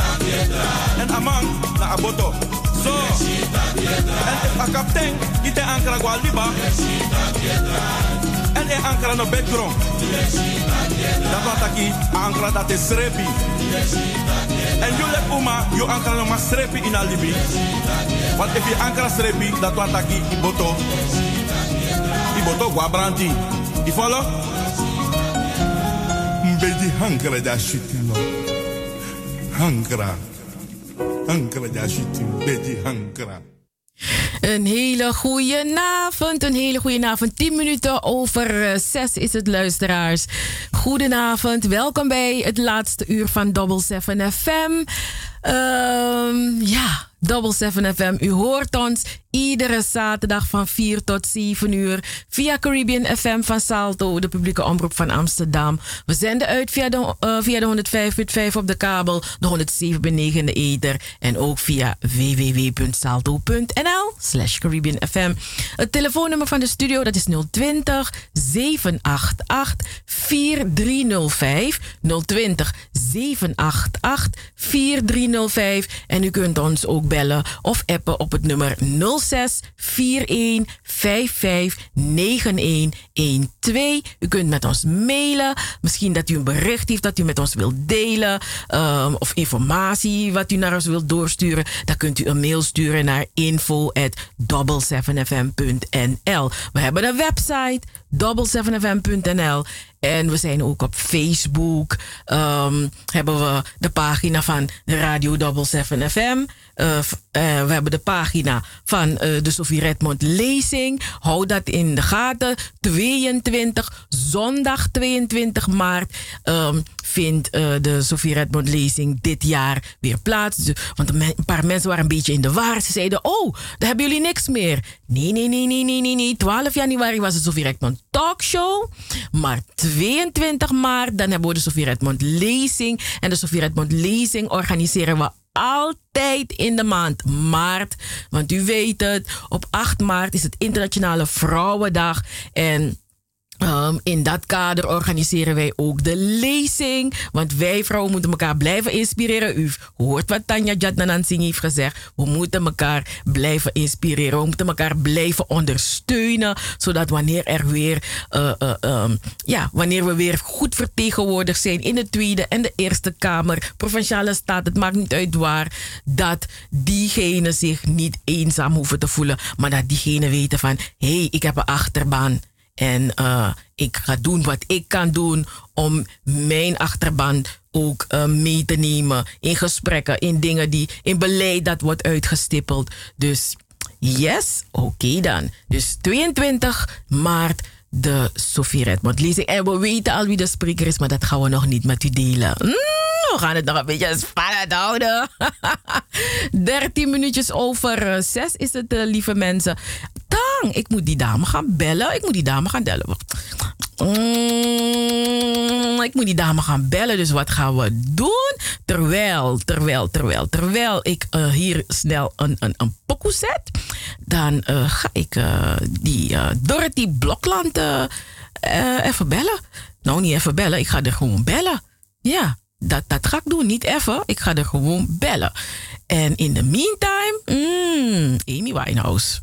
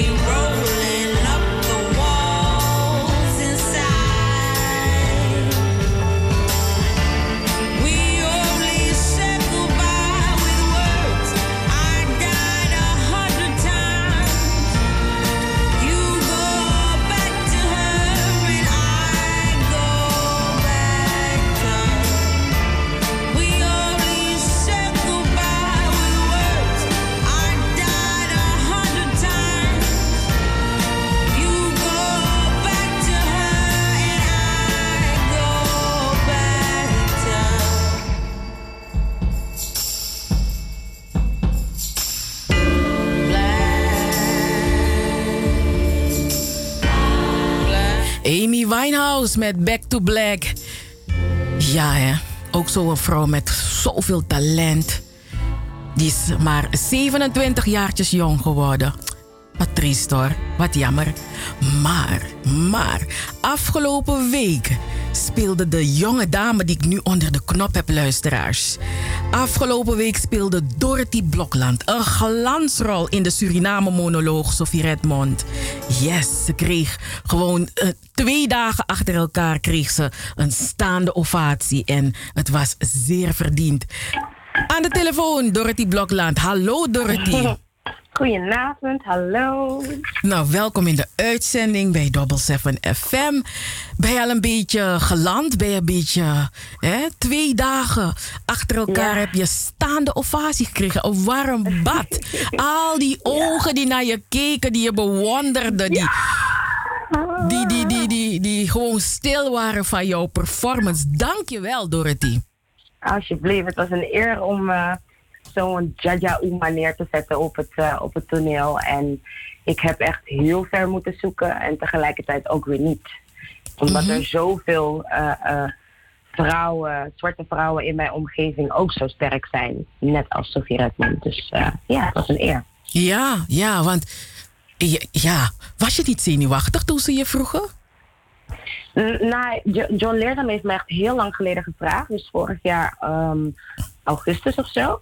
En toen was ik bezig met allemaal andere projecten. En toen dacht ik, ja, dat zal wel. En dan toen, bam, december. En toen dacht ik...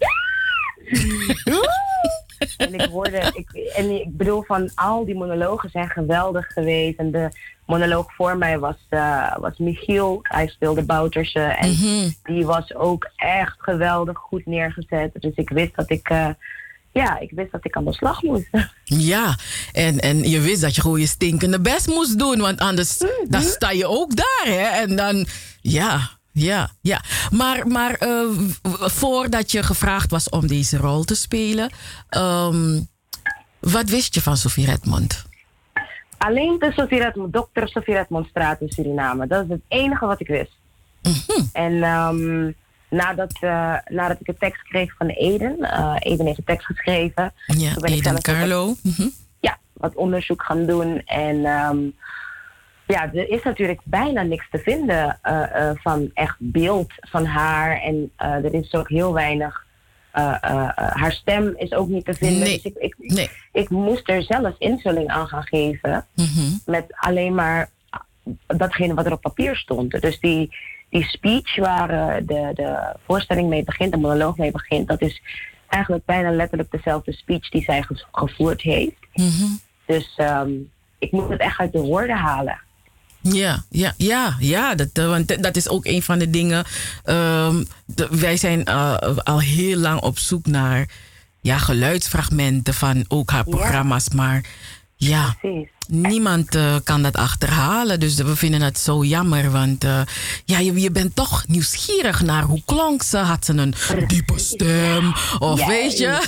dus ja, en ook haar familie die... eh, ja, ze hebben helaas ook geen materiaal van haar. Maar Dorothy, je, was echt, je hebt echt een geweldige rol neergezet. En ja, ik, de eerste keer, ik vertelde het aan de luisteraars, dat de eerste keer dat ik jou op het podium zag, ehm, dat was in de bewerking van de voorstelling De Koningin van Paramaribo. Eh, eh, eh, dat was in 2015. Had je een bewerking gemaakt van de monoloog De Koningin van Paramaribo. En ik zat daar in podium Mozaïek en ik dacht. Wow, wie is deze vrouw? Van waar komt ze? Ze durft. Wat een lef heeft ze. Weet je, echt wauw, pittig. Weet je, ik dacht van, ai, deze actrice, ai, zo. Mm. Zulke zie je niet zo vaak. Nee, maar tegelijkertijd ook twee hele verschillende vrouwen met, wat mij betreft, toch hetzelfde doel. Want ehm, Maxi, die, die maakte zich ook hard voor de kinderen in de straat. En het, het geld wat ze verdiende, dat gaf ze ook. Ze zorgde ervoor dat kinderen naar school konden gaan. Maar ook een ontzettend ondergewaardeerde vrouw. En dan. Sophie Redmond aan de andere kant geleerd, gestudeerd, een academische vrouw, maar die dan eh, eh, ja, niet serieus genomen werd omdat ze een vrouw was in de politiek.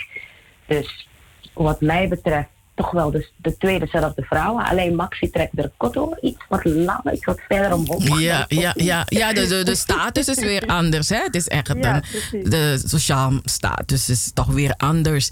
Maar eh, Maxi Linder heb, heb je ook geweldig neergezet. Dus ja, volgens mij, als zouden we je nu vragen om Margaret Thatcher te spelen, we zouden het gewoon geloven.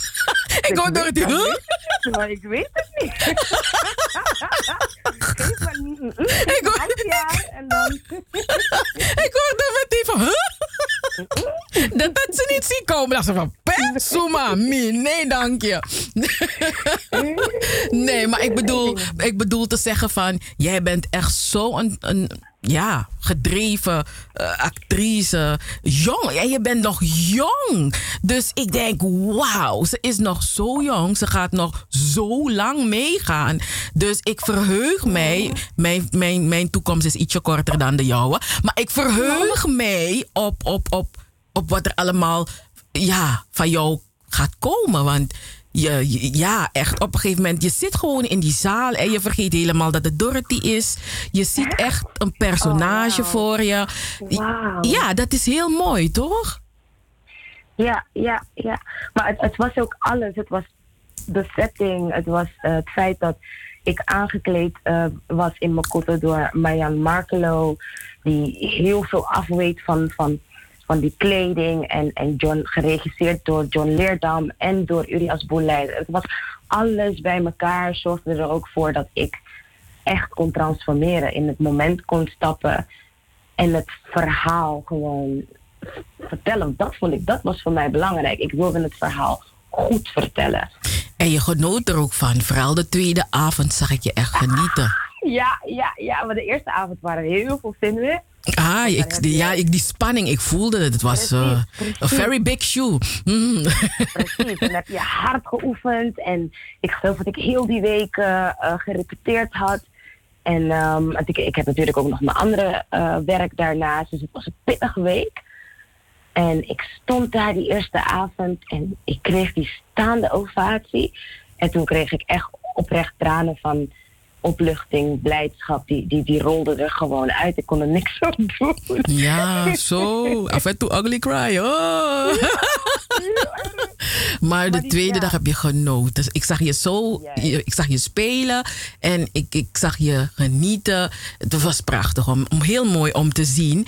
En wat ik ook heel mooi vond is dat. Um, Gerda Havertong uh, jou toe, ook toezong. Maar Gerda Havertong heeft uh, uh, in de jaren zeventig heeft zij ook Sophie Redmond gespeeld.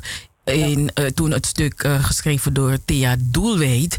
Um, dus ik vond het zo mooi om de oude Sophie, hè, dus degene niet oud ja. als in leeftijd, maar oud als in dat ze die rol, een, een andere rol, maar ook Sophie gespeeld had. En dat jij dat nu, dus de volgende generatie, die dat dan ook ja. weer op weet je, in een andere setting. Dus dat was heel mooi om te zien. Het, het, het, het continueert. Dus dat is het, het hele mooie ervan.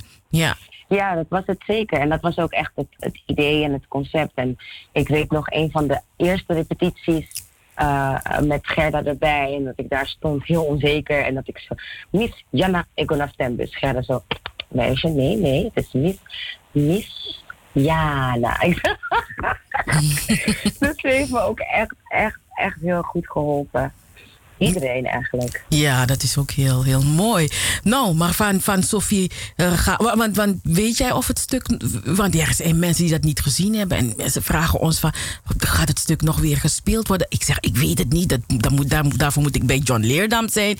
Dus ja. dat weten we nog niet. We hopen het van harte.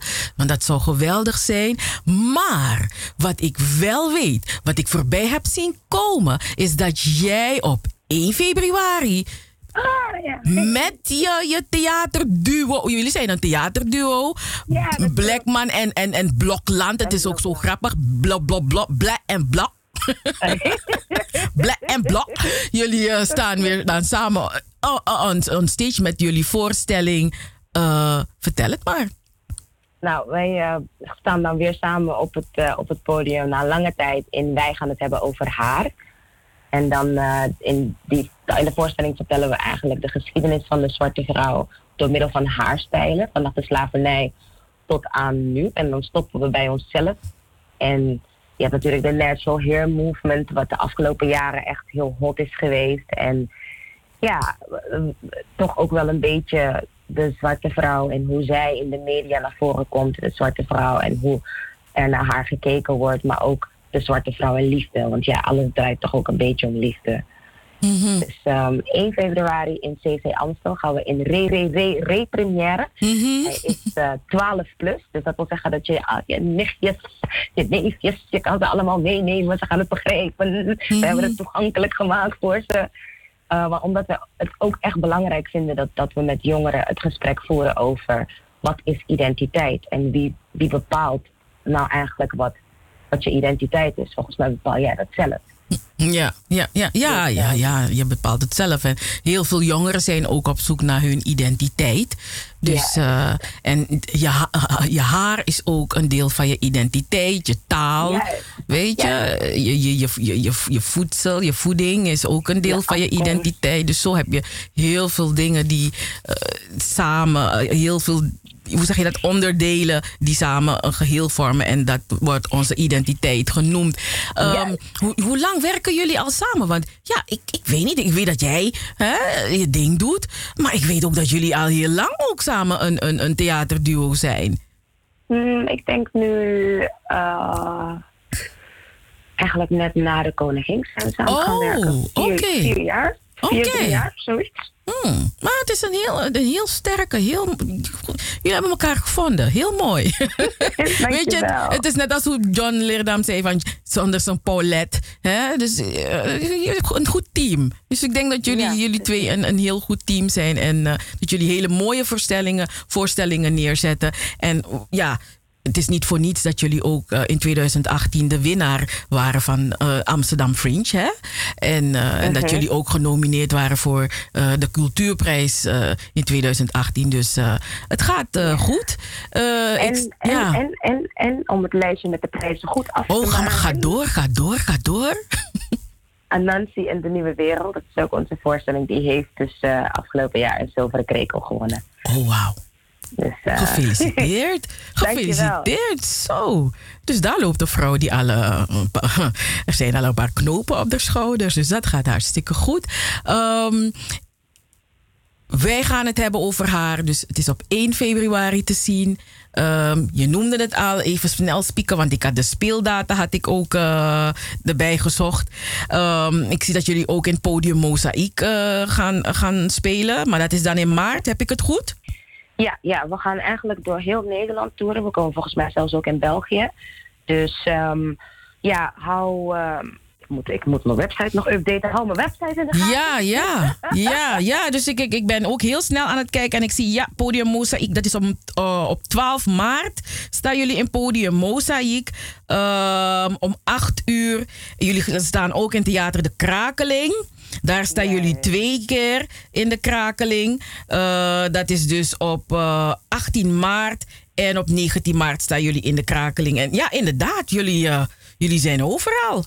Jullie spelen Ja. in heel veel theater. Ja, heel mooi. Dorothy, bedankt. Ik hou je niet langer op, want je was druk bezig met die Bitawiri Tori daar. Wat, wat is het? Wat, wat is het? eh? Is het een, is het een moxalesi of wat is het eigenlijk dan? Oeh, nou breng je me wel op een idee. Want ik dacht, ik dacht eerst gewoon bitawiri met kip. Maar nu denk ik, hmm. Oh, maar Bitawiri met kip is ook lekker. Hmm. Ja, gewoon zo die zijgroenten en dan die lekkere kip met ketchup gemaakt. Net. Mm, echt lekker hoor. Mm, je geeft me meteen honger. Nou, heel, nou, eet smakelijk zal ik zeggen. Heel veel succes met. ehm, wij gaan het hebben over haar, eh, jullie voorstelling. En eh, wauw, ik eh, ben nog steeds aan het nagenieten van 14 en 15 eh, januari. Dank je wel daarvoor. Dankjewel. Dankjewel. Oké, fijne avond. Fijne avond. Doeg. En dat was uh, ja, Dorothy Blokland. En ja, ze is echt een, uh, een topper, luisteraars. Met Teggy, ze is gewoon een topper. Uh, dan denk je van, zang, wat een talent nou. Mm -hmm. Boy, zo hebben we allemaal onze talenten. En uh, ja, de ene, ja, we hebben verschillende talenten. Iedereen krijgt een zak mee met cadeautjes van onze lieve Heer. En uh, voor de een is het acteren, voor de andere is het koken. Voor de, sommige mensen hebben, hebben meer dingen in hun zak meegekregen. Sommige mensen hebben maar één, maar die ene die ze hebben, dat is het en kon. Nou, ernstig. Goed, um, we gaan naar muziek, uh, naar een jonge dame. Uh, ze heet Naomi, uh, is het Faber of is het Verber? Maar ze zegt dat ze geen tijd heeft. Maar we gaan luisteren naar een ander nummer van haar. 700 SRD.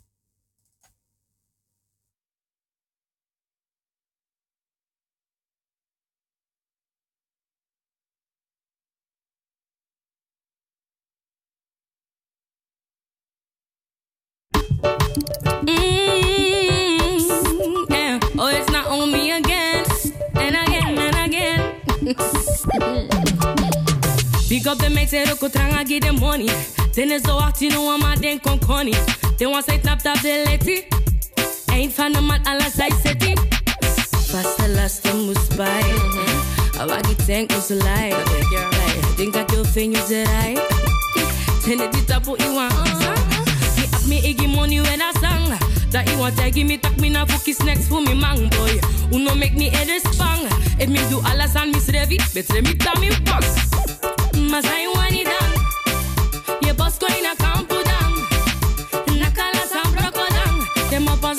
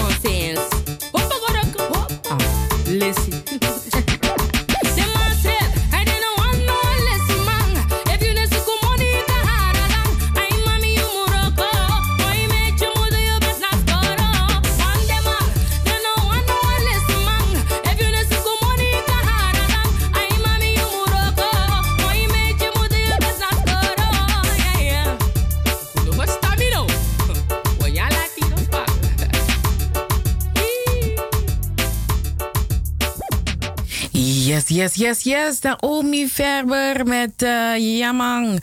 Ja, ja, ja, ja, ja. En we gaan nog even gezellig door met uh, muziek. Uh-huh. Ja, want oeh, tak, tak, walo, die in een uitzending van Double 7 FM.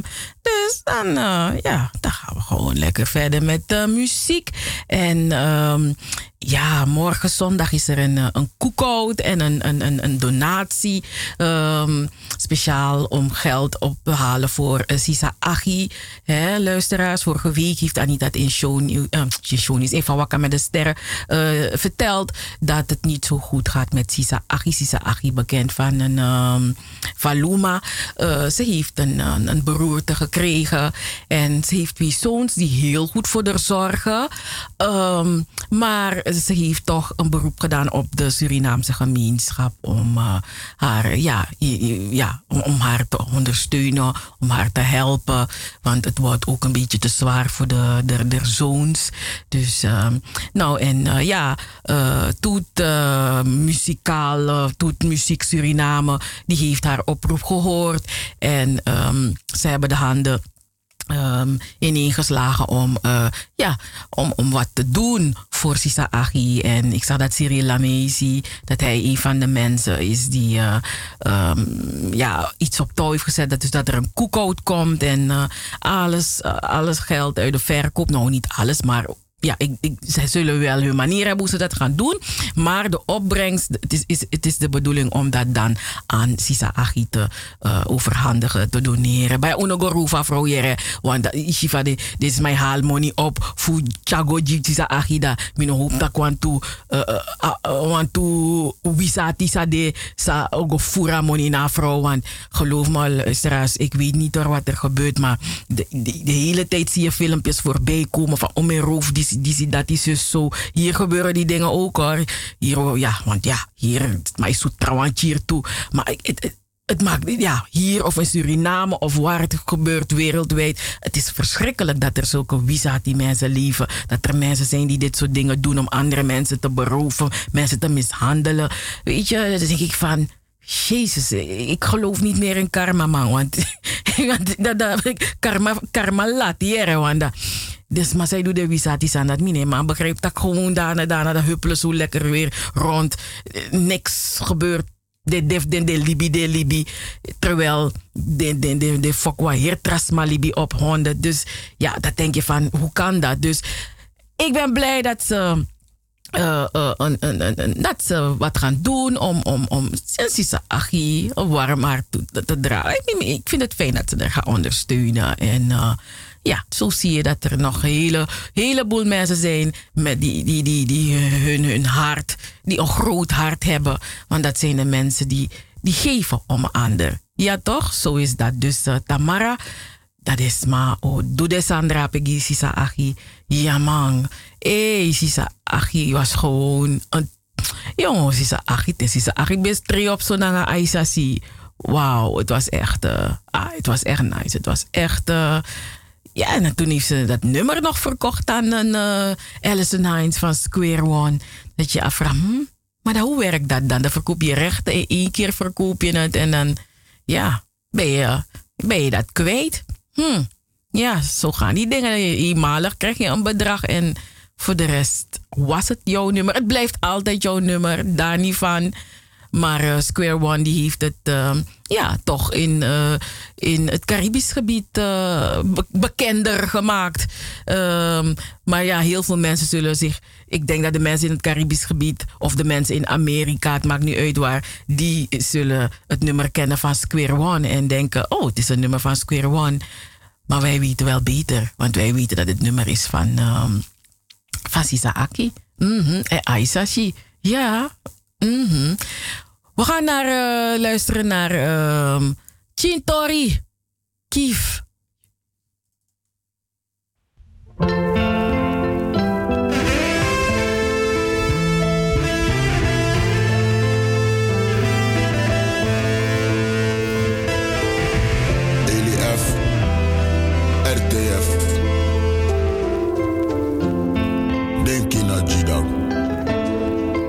Snel boy. Als een young boy 16, 2 van 10 ongeveer. Die nog aan was scoren omdat dat geen nee forceer. In man no get money dan a swai go te keer. Ja maar look ta kere gilibi a ne waardeer. In een mendo tora boy je participeer. Dat baklare actie dan a zo uitrakteer. Schoot de wars wij bari nee stil niet meneer. Laat je me koyere tak na bijna krapeer. Om mijn bier tabo je tai opereer. Maar denk tak dinkel no sabisa ei presteer. Amerika sata mitanga dem af RBT. De man die pot defensie gratis dat was dat nooit meer. Chintori nigga, Chintori manna, Chintori G, Chintori blood. Dem me take them boy, control. Who put that white, leave it on hold. Chintori nigga, Chintori manna live, Chintori blinking out, Chintori dog. Dem me take them boy, who control. Who put that white, leave it on hold. Some men don't say me festre look go quadro say. Na me she omen boy look na Batman de pray. Drukken ik kom met dat de mas festive grey. De biggie mas ragado full de kuguru stop pray. Young boy look no manga kwai ma idee. Prefata na oso ano one no way. Waka nanga mate look why o men say. I'm a ala de sandi so must stop one day. I libi di we libi jana leg one day. I up one biggie piece Isi ana kwang basay Tade yo doro no mo pe dem boy yo met me. Da ala dik baf bar oh yeah Ma dem boy yo taigen me. Chintori nigga. Chintori mano Chintori G. Chintori blood. Dem me tell them boy. Control. Criminal. Upota kwai Libi on hold. Chintori nigga. Chintori mano Chintori blood. Chintori dog Boy. Control Upota kwai Libi on hold ma se ni was koro yu mungo? En if ishi taki verdrag ino mango moro. Ano mim tegi taki mgo skuro Go man uku no no roto na so de wanugo ina nexe suka strati boy ta na yo so Blaka boy de in problema no fo. A grun tapu rit a libi groto.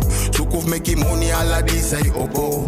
Boy abi hede da yo shit tak yo bro. Meka no de so taki ma me give so so Ma dem boy ya take me Chintori nigga Chintori man Chintori G Chintori blood. Dem me take them boy Control.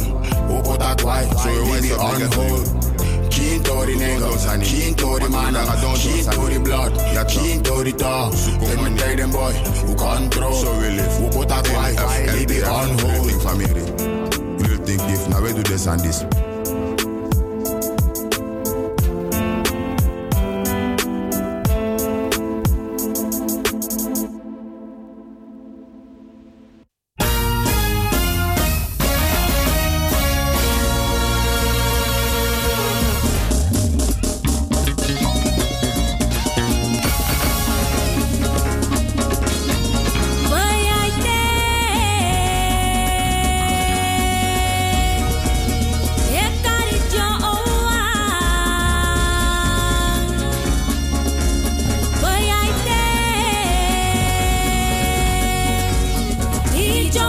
enfants.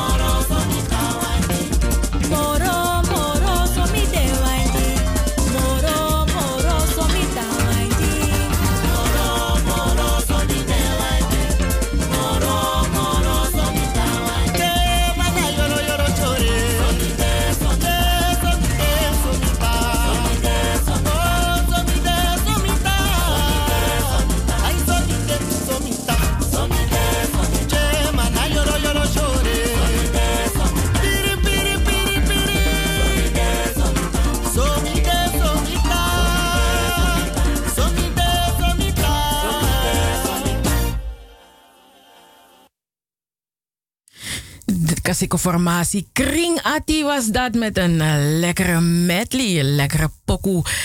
Nog 10 minuutjes te gaan in eh, de uitzending van Double 7 FM, de weekendshow. Iedere zaterdag van 4 tot 7 uur. En eh, we hebben een kijktip voor u luisteraars. Eh Stadsdeelvoorzitter Tanja Jatnanan Singh. Ze telt haar zegeningen in het leven, maar toont ook gezonde zelfkritiek. Aanstaande zondag is ze bij Annemiek Schrijver te gast in het programma De Verwondering. En dat is om vijf voor half negen ochtends. Dus voor de mensen die lekker vroeg wakker zijn, is ze te zien bij KRO en CRV op NPO 2. Dus uh, dan uh, is zij uh, in gesprek met Annemiek Schrijver. Dus Tanja Jatnanan Singh, stadsdeelvoorzitter van Amsterdam Zuidoost, is, op, is morgen te zien in het programma De Verwondering op NPO 2. Dus dan dan weet u dat ook alweer. Wat heb ik ook nog meer te vertellen? Ja, uh, morgen. Oh ja, felicitaties aan Vereniging Ons Suriname. Want vandaag bestaan ze 101 jaar. Vereniging Ons Suriname bestaat vandaag Tide Tide, zaterdag 18 januari, Tide Tide, bestaan ze 101 jaar. En morgen uh, viert Vereniging Ons Suriname hun 101 jaar um, met het Ons Suriname Festival. Vorige maand was de feestelijke opening van de tentoonstelling Vereniging Ons Suriname 100 jaar emancipatie en strijd. Met onder andere wethouder Toria uh, Meliani, of Melani. En, of, en sindsdien wordt de expo goed bezocht. Dus morgen, zondag 19 januari, Vereniging Ons Suriname en de Black Archives um, organiseren dat. De inloop is om uh, half zeven en het programma begint om zeven uur. En entree is 7,50 euro.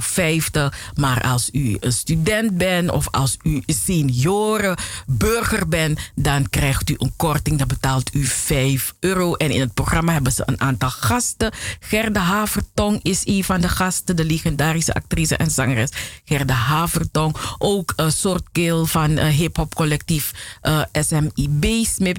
En tevens auteur van het boek over straattaal, uh, Smibanis 2.0 is ook een van de gasten. En ook um, oud-activisten en auteurs van het boek Op zoek naar Papa Koenders. Jules Rijssen, Roy Wijks en André Reder. Um, die zijn ook gast. Zij zullen het hebben over de emancipatiebeweging van uh, Julius Koenders. En, um, ja, en het is ook mogelijk om de expositie Vereniging Ons Suriname 100 jaar emancipatie en strijd te bezoeken. Dus um, vandaag is Vereniging Ons Suriname 101 jaar. Gefeliciteerd Vereniging, gefeliciteerd, van harte gefeliciteerd.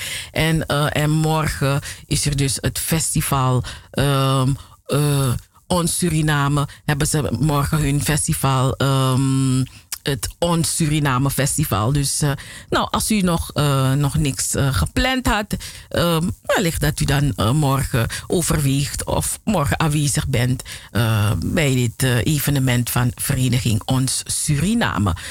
Hm. Er is toch zoveel te doen. Er is genoeg te doen. Nou, lieve mensen, nog zes minuutjes te gaan in deze uitzending van Double 7 FM. Ik ga u zo zoetjes aan beginnen te groeten. Ik begin al met één been te staan. Eén been van me is al buiten de studio. Ik wens u een hele mooie zaterdagavond. Als u gaat stappen, geniet ervan. Of als u gewoon lekker uh, op visite gaat bij familie. Weet je, dat soort dingen moeten ook gebeuren. Dat soort dingen moeten we ook doen. Familie bezoeken, geniet ervan. Weet je, gezellig met elkaar zijn. Um, als u moet werken, werk ze. En uh, ja, voor de mensen die niet stappen, maar die gewoon lekker in hun bedje liggen. Lekker kroelen, kroelen met elkaar. Ook dat is mooi voor de zaterdag. Dus uh, het maakt niet uit hoe u uw zaterdag doorbrengt. Zolang je maar geen dingen doet die een, een nadeel zijn van een ander, die een ander benadelen, wens ik u alle goeds toe. ja, toch? En ook een hele mooie zondag. Dus met andere woorden, ik wens u een heel fijn weekend. Double 7 FM is er weer. Um, volgende week zaterdag. En dan zit hier Anita Plauwel. En uh, we hebben nog. Um, we hebben nog het onderdeel, het gesprek met uh, Harriet Verwij tijdens de talkshow. Dus uh, ik zal met Anita afspreken dat zij u um, komende zaterdag dat dat u dat hoort bij haar. Uh, voor vandaag was er te weinig tijd over om dat um, in de uitzending te hebben. Maar het was een heel fijn uh, uh, gesprek ook met Harriet Verwij. Ja man, die, die vrouw is vuurwerk toch? Als je het hebt over Harriet Verwij, dan heb je het over vuurwerk. Die, that lady always is on fire. Goed, ik heb veel gesproken.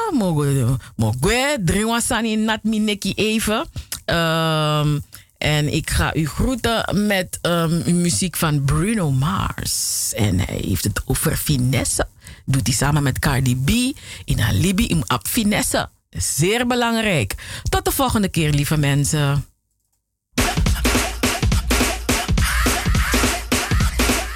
Drop top Porsche, rollie on my wrist, diamonds up and down my chain. Cardi B straight stunning, can't tell me nothing. Bossed up and I changed the game. It's my big bronze boogie got all them girls shook. My big fat ass got all them boys cook. We're from dollar bills, now we popping rubber bands. Bruno sang to me while I do my money dance like. Hey.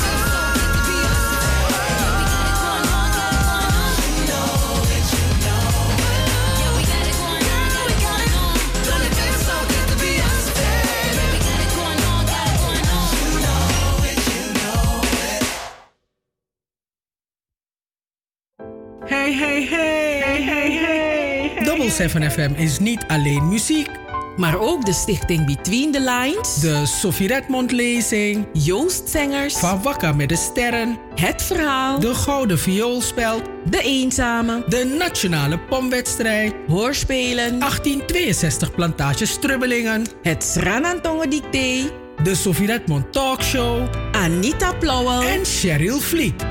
Luister iedere zaterdag van 4 tot 7 naar Double 7 FM. En bezoek ook onze website www.double7fm.nl Double 7 FM. We're here to stay. Here to stay.